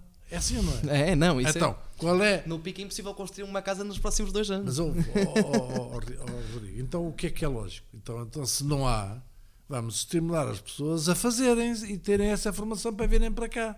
E aí vão ser muito bem sucedidas, de certeza absoluta, que vêm para preencher uma lacuna grande. Portanto, eu acho que esta, esta obsessão que se criou, que toda a gente tem que tirar um curso, às vezes sem recursos, sem capacidade económica para isso, mas vão tirar um curso, e muitas vezes um curso que não tem qualquer aplicabilidade no mercado de trabalho, nomeadamente neste. O que é que acontece? Depois são mal pagos, são subpagos, pá, Não são felizes, não, são felizes. realizados. porque tiraram um curso e acabam por ser igual a um que não tirou curso nenhum que está ali, que tem o décimo segundo e não sei quantos. Temos, temos que ter pessoas picheleiros e carpinteiros. Todos e, são importantes no, no papel que têm. extremamente importantes. Isto é como, a roda, como um carro. não Eu é? até considero que a maior parte do que se aprende numa licenciatura hoje em dia na faculdade, em 99% dos cursos, se aprende na internet. Tu tens acesso à informação como nunca tiveste. Tirar um curso só porque sim, acho que é um desperdício Não de é tempo. para ter um curso, sim, exatamente. É um desperdício de tempo. Sem, é Porque tu eu- podes ser bem sucedido em qualquer coisa, Mas repara, mas tirando especifi- eh, situações específicas, como a medicina, não é? Como a arquitetura, Sim. que, que envolve também uma vertente muito prática e, e- Sim, e- sim. e que envolve uma atenção e um acompanhamento diferente. Praticamente todas as outras coisas, tu tens acesso à informação e se quiseres dedicar, vais ser bom nelas na mesma. Não precisas de ser um curso para ser melhor que ninguém, porque não és melhor que ninguém com um curso. E eu também considero que há. Mas isso acho que vem muito da geração dos meus pais, essa mentalidade. Porquê? Porque naquela altura, quem se formou subiu um bocadinho na vida. E então eles consideraram que todos os que vieram de- depois tinham que se formar para dar o mesmo salto. Mas isso não é garantia de, de sucesso. nada. Não é garantia de nada. Não, eu acho que esta, esta conversa, por acaso é uma conversa interessante. Se calhar nunca te, nunca te puseram assim perante esta situação, dizer, mas o que é que o Pico precisa? Então o que é que a gente tem que fazer? Tem que ver os nossos jovens a, a assumirem profissões e formações naquilo que é preciso para nós. Que são carentes. Não é? Dizer, ah, eu vou tirar o curso de arquitetura porque não sei o quê, depois quero ir para o Pico. Epá, então pensa duas vezes. Ou não tiras o curso de arquitetura, ou então vês que o curso de arquitetura e sujeitas-te aí a ir fazendo uns pescados e depois de ter de ires buscar o, o pãozinho e a manteiga todos os dias de outra coisa, pá, ou não é? É assim, ó Miguel? Não, mas, é, não, mas tem que haver a coragem de dizer isto. É pá, o que é que um licenciado é melhor que, do que outro que não seja licenciado? Isto é uma tolice, pá. Isto é uma tolice que ainda vem do tempo da antiga senhora, dos doutores e não sei que mais e não sei quê, pá. Se calhar eh, as escolas técnicas antigas do tempo Era de Salazar, não é?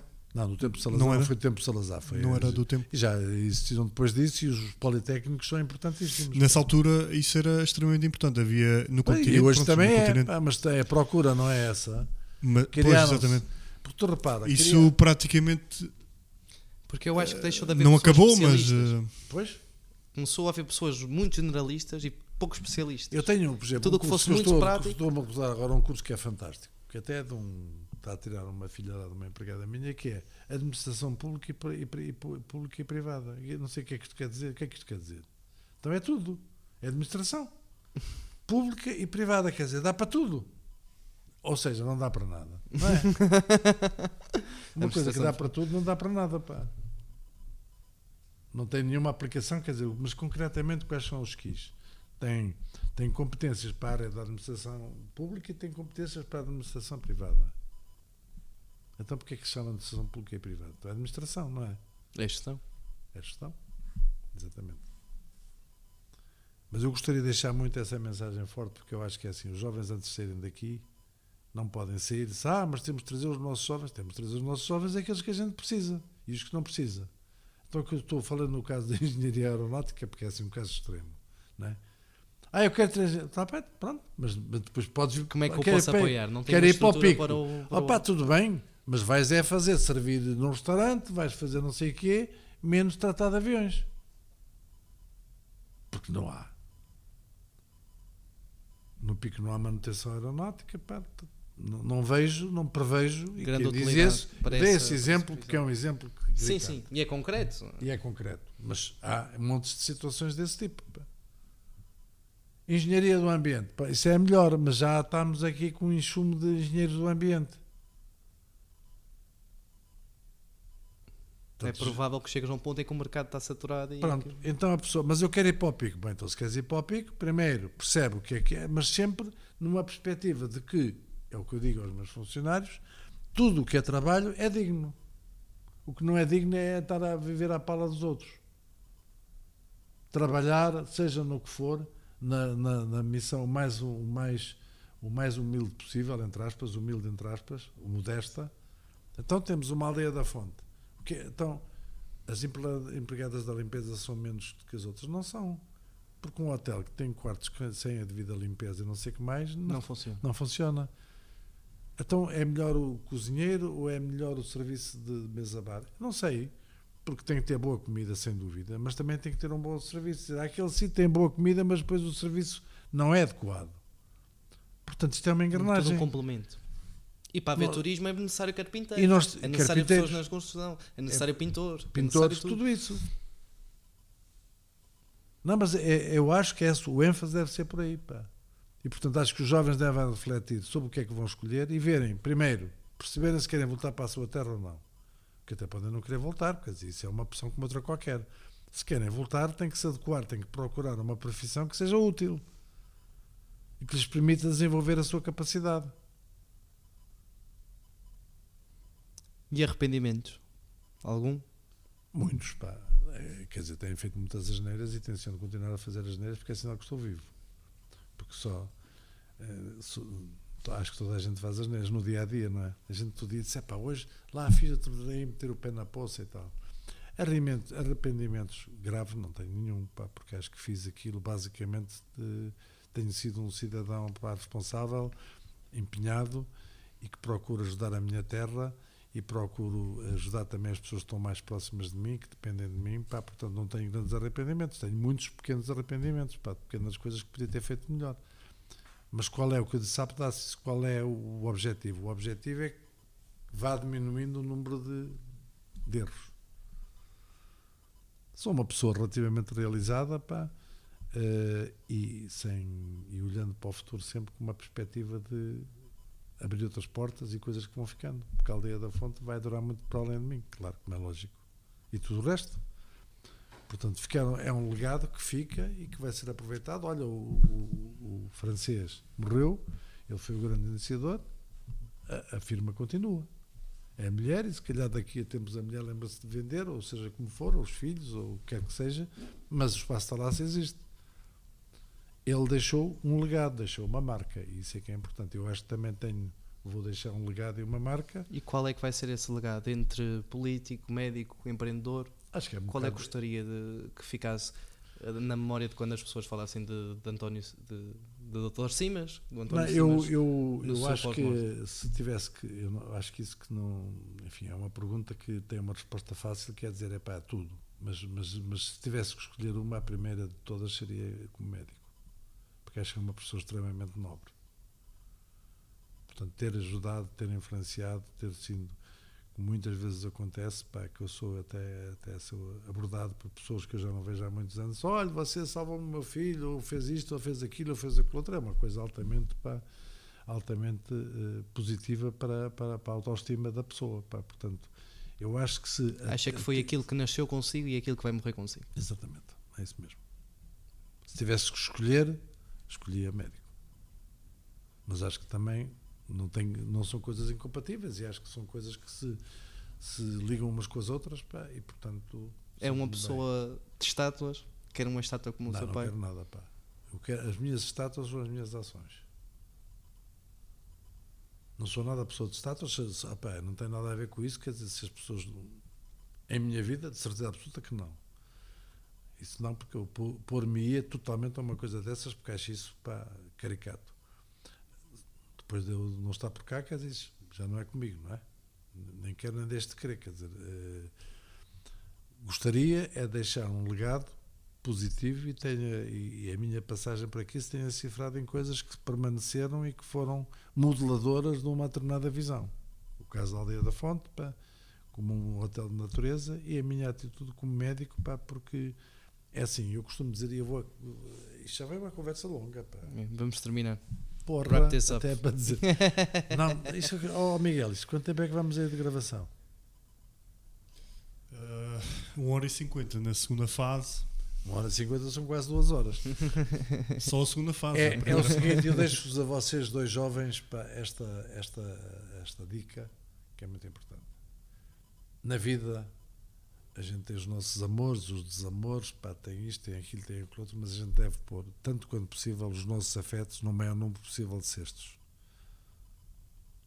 Portanto, conseguir que o- a comunidade conseguir distribuir pela comunidade os afetos. Porque assim está sempre bem.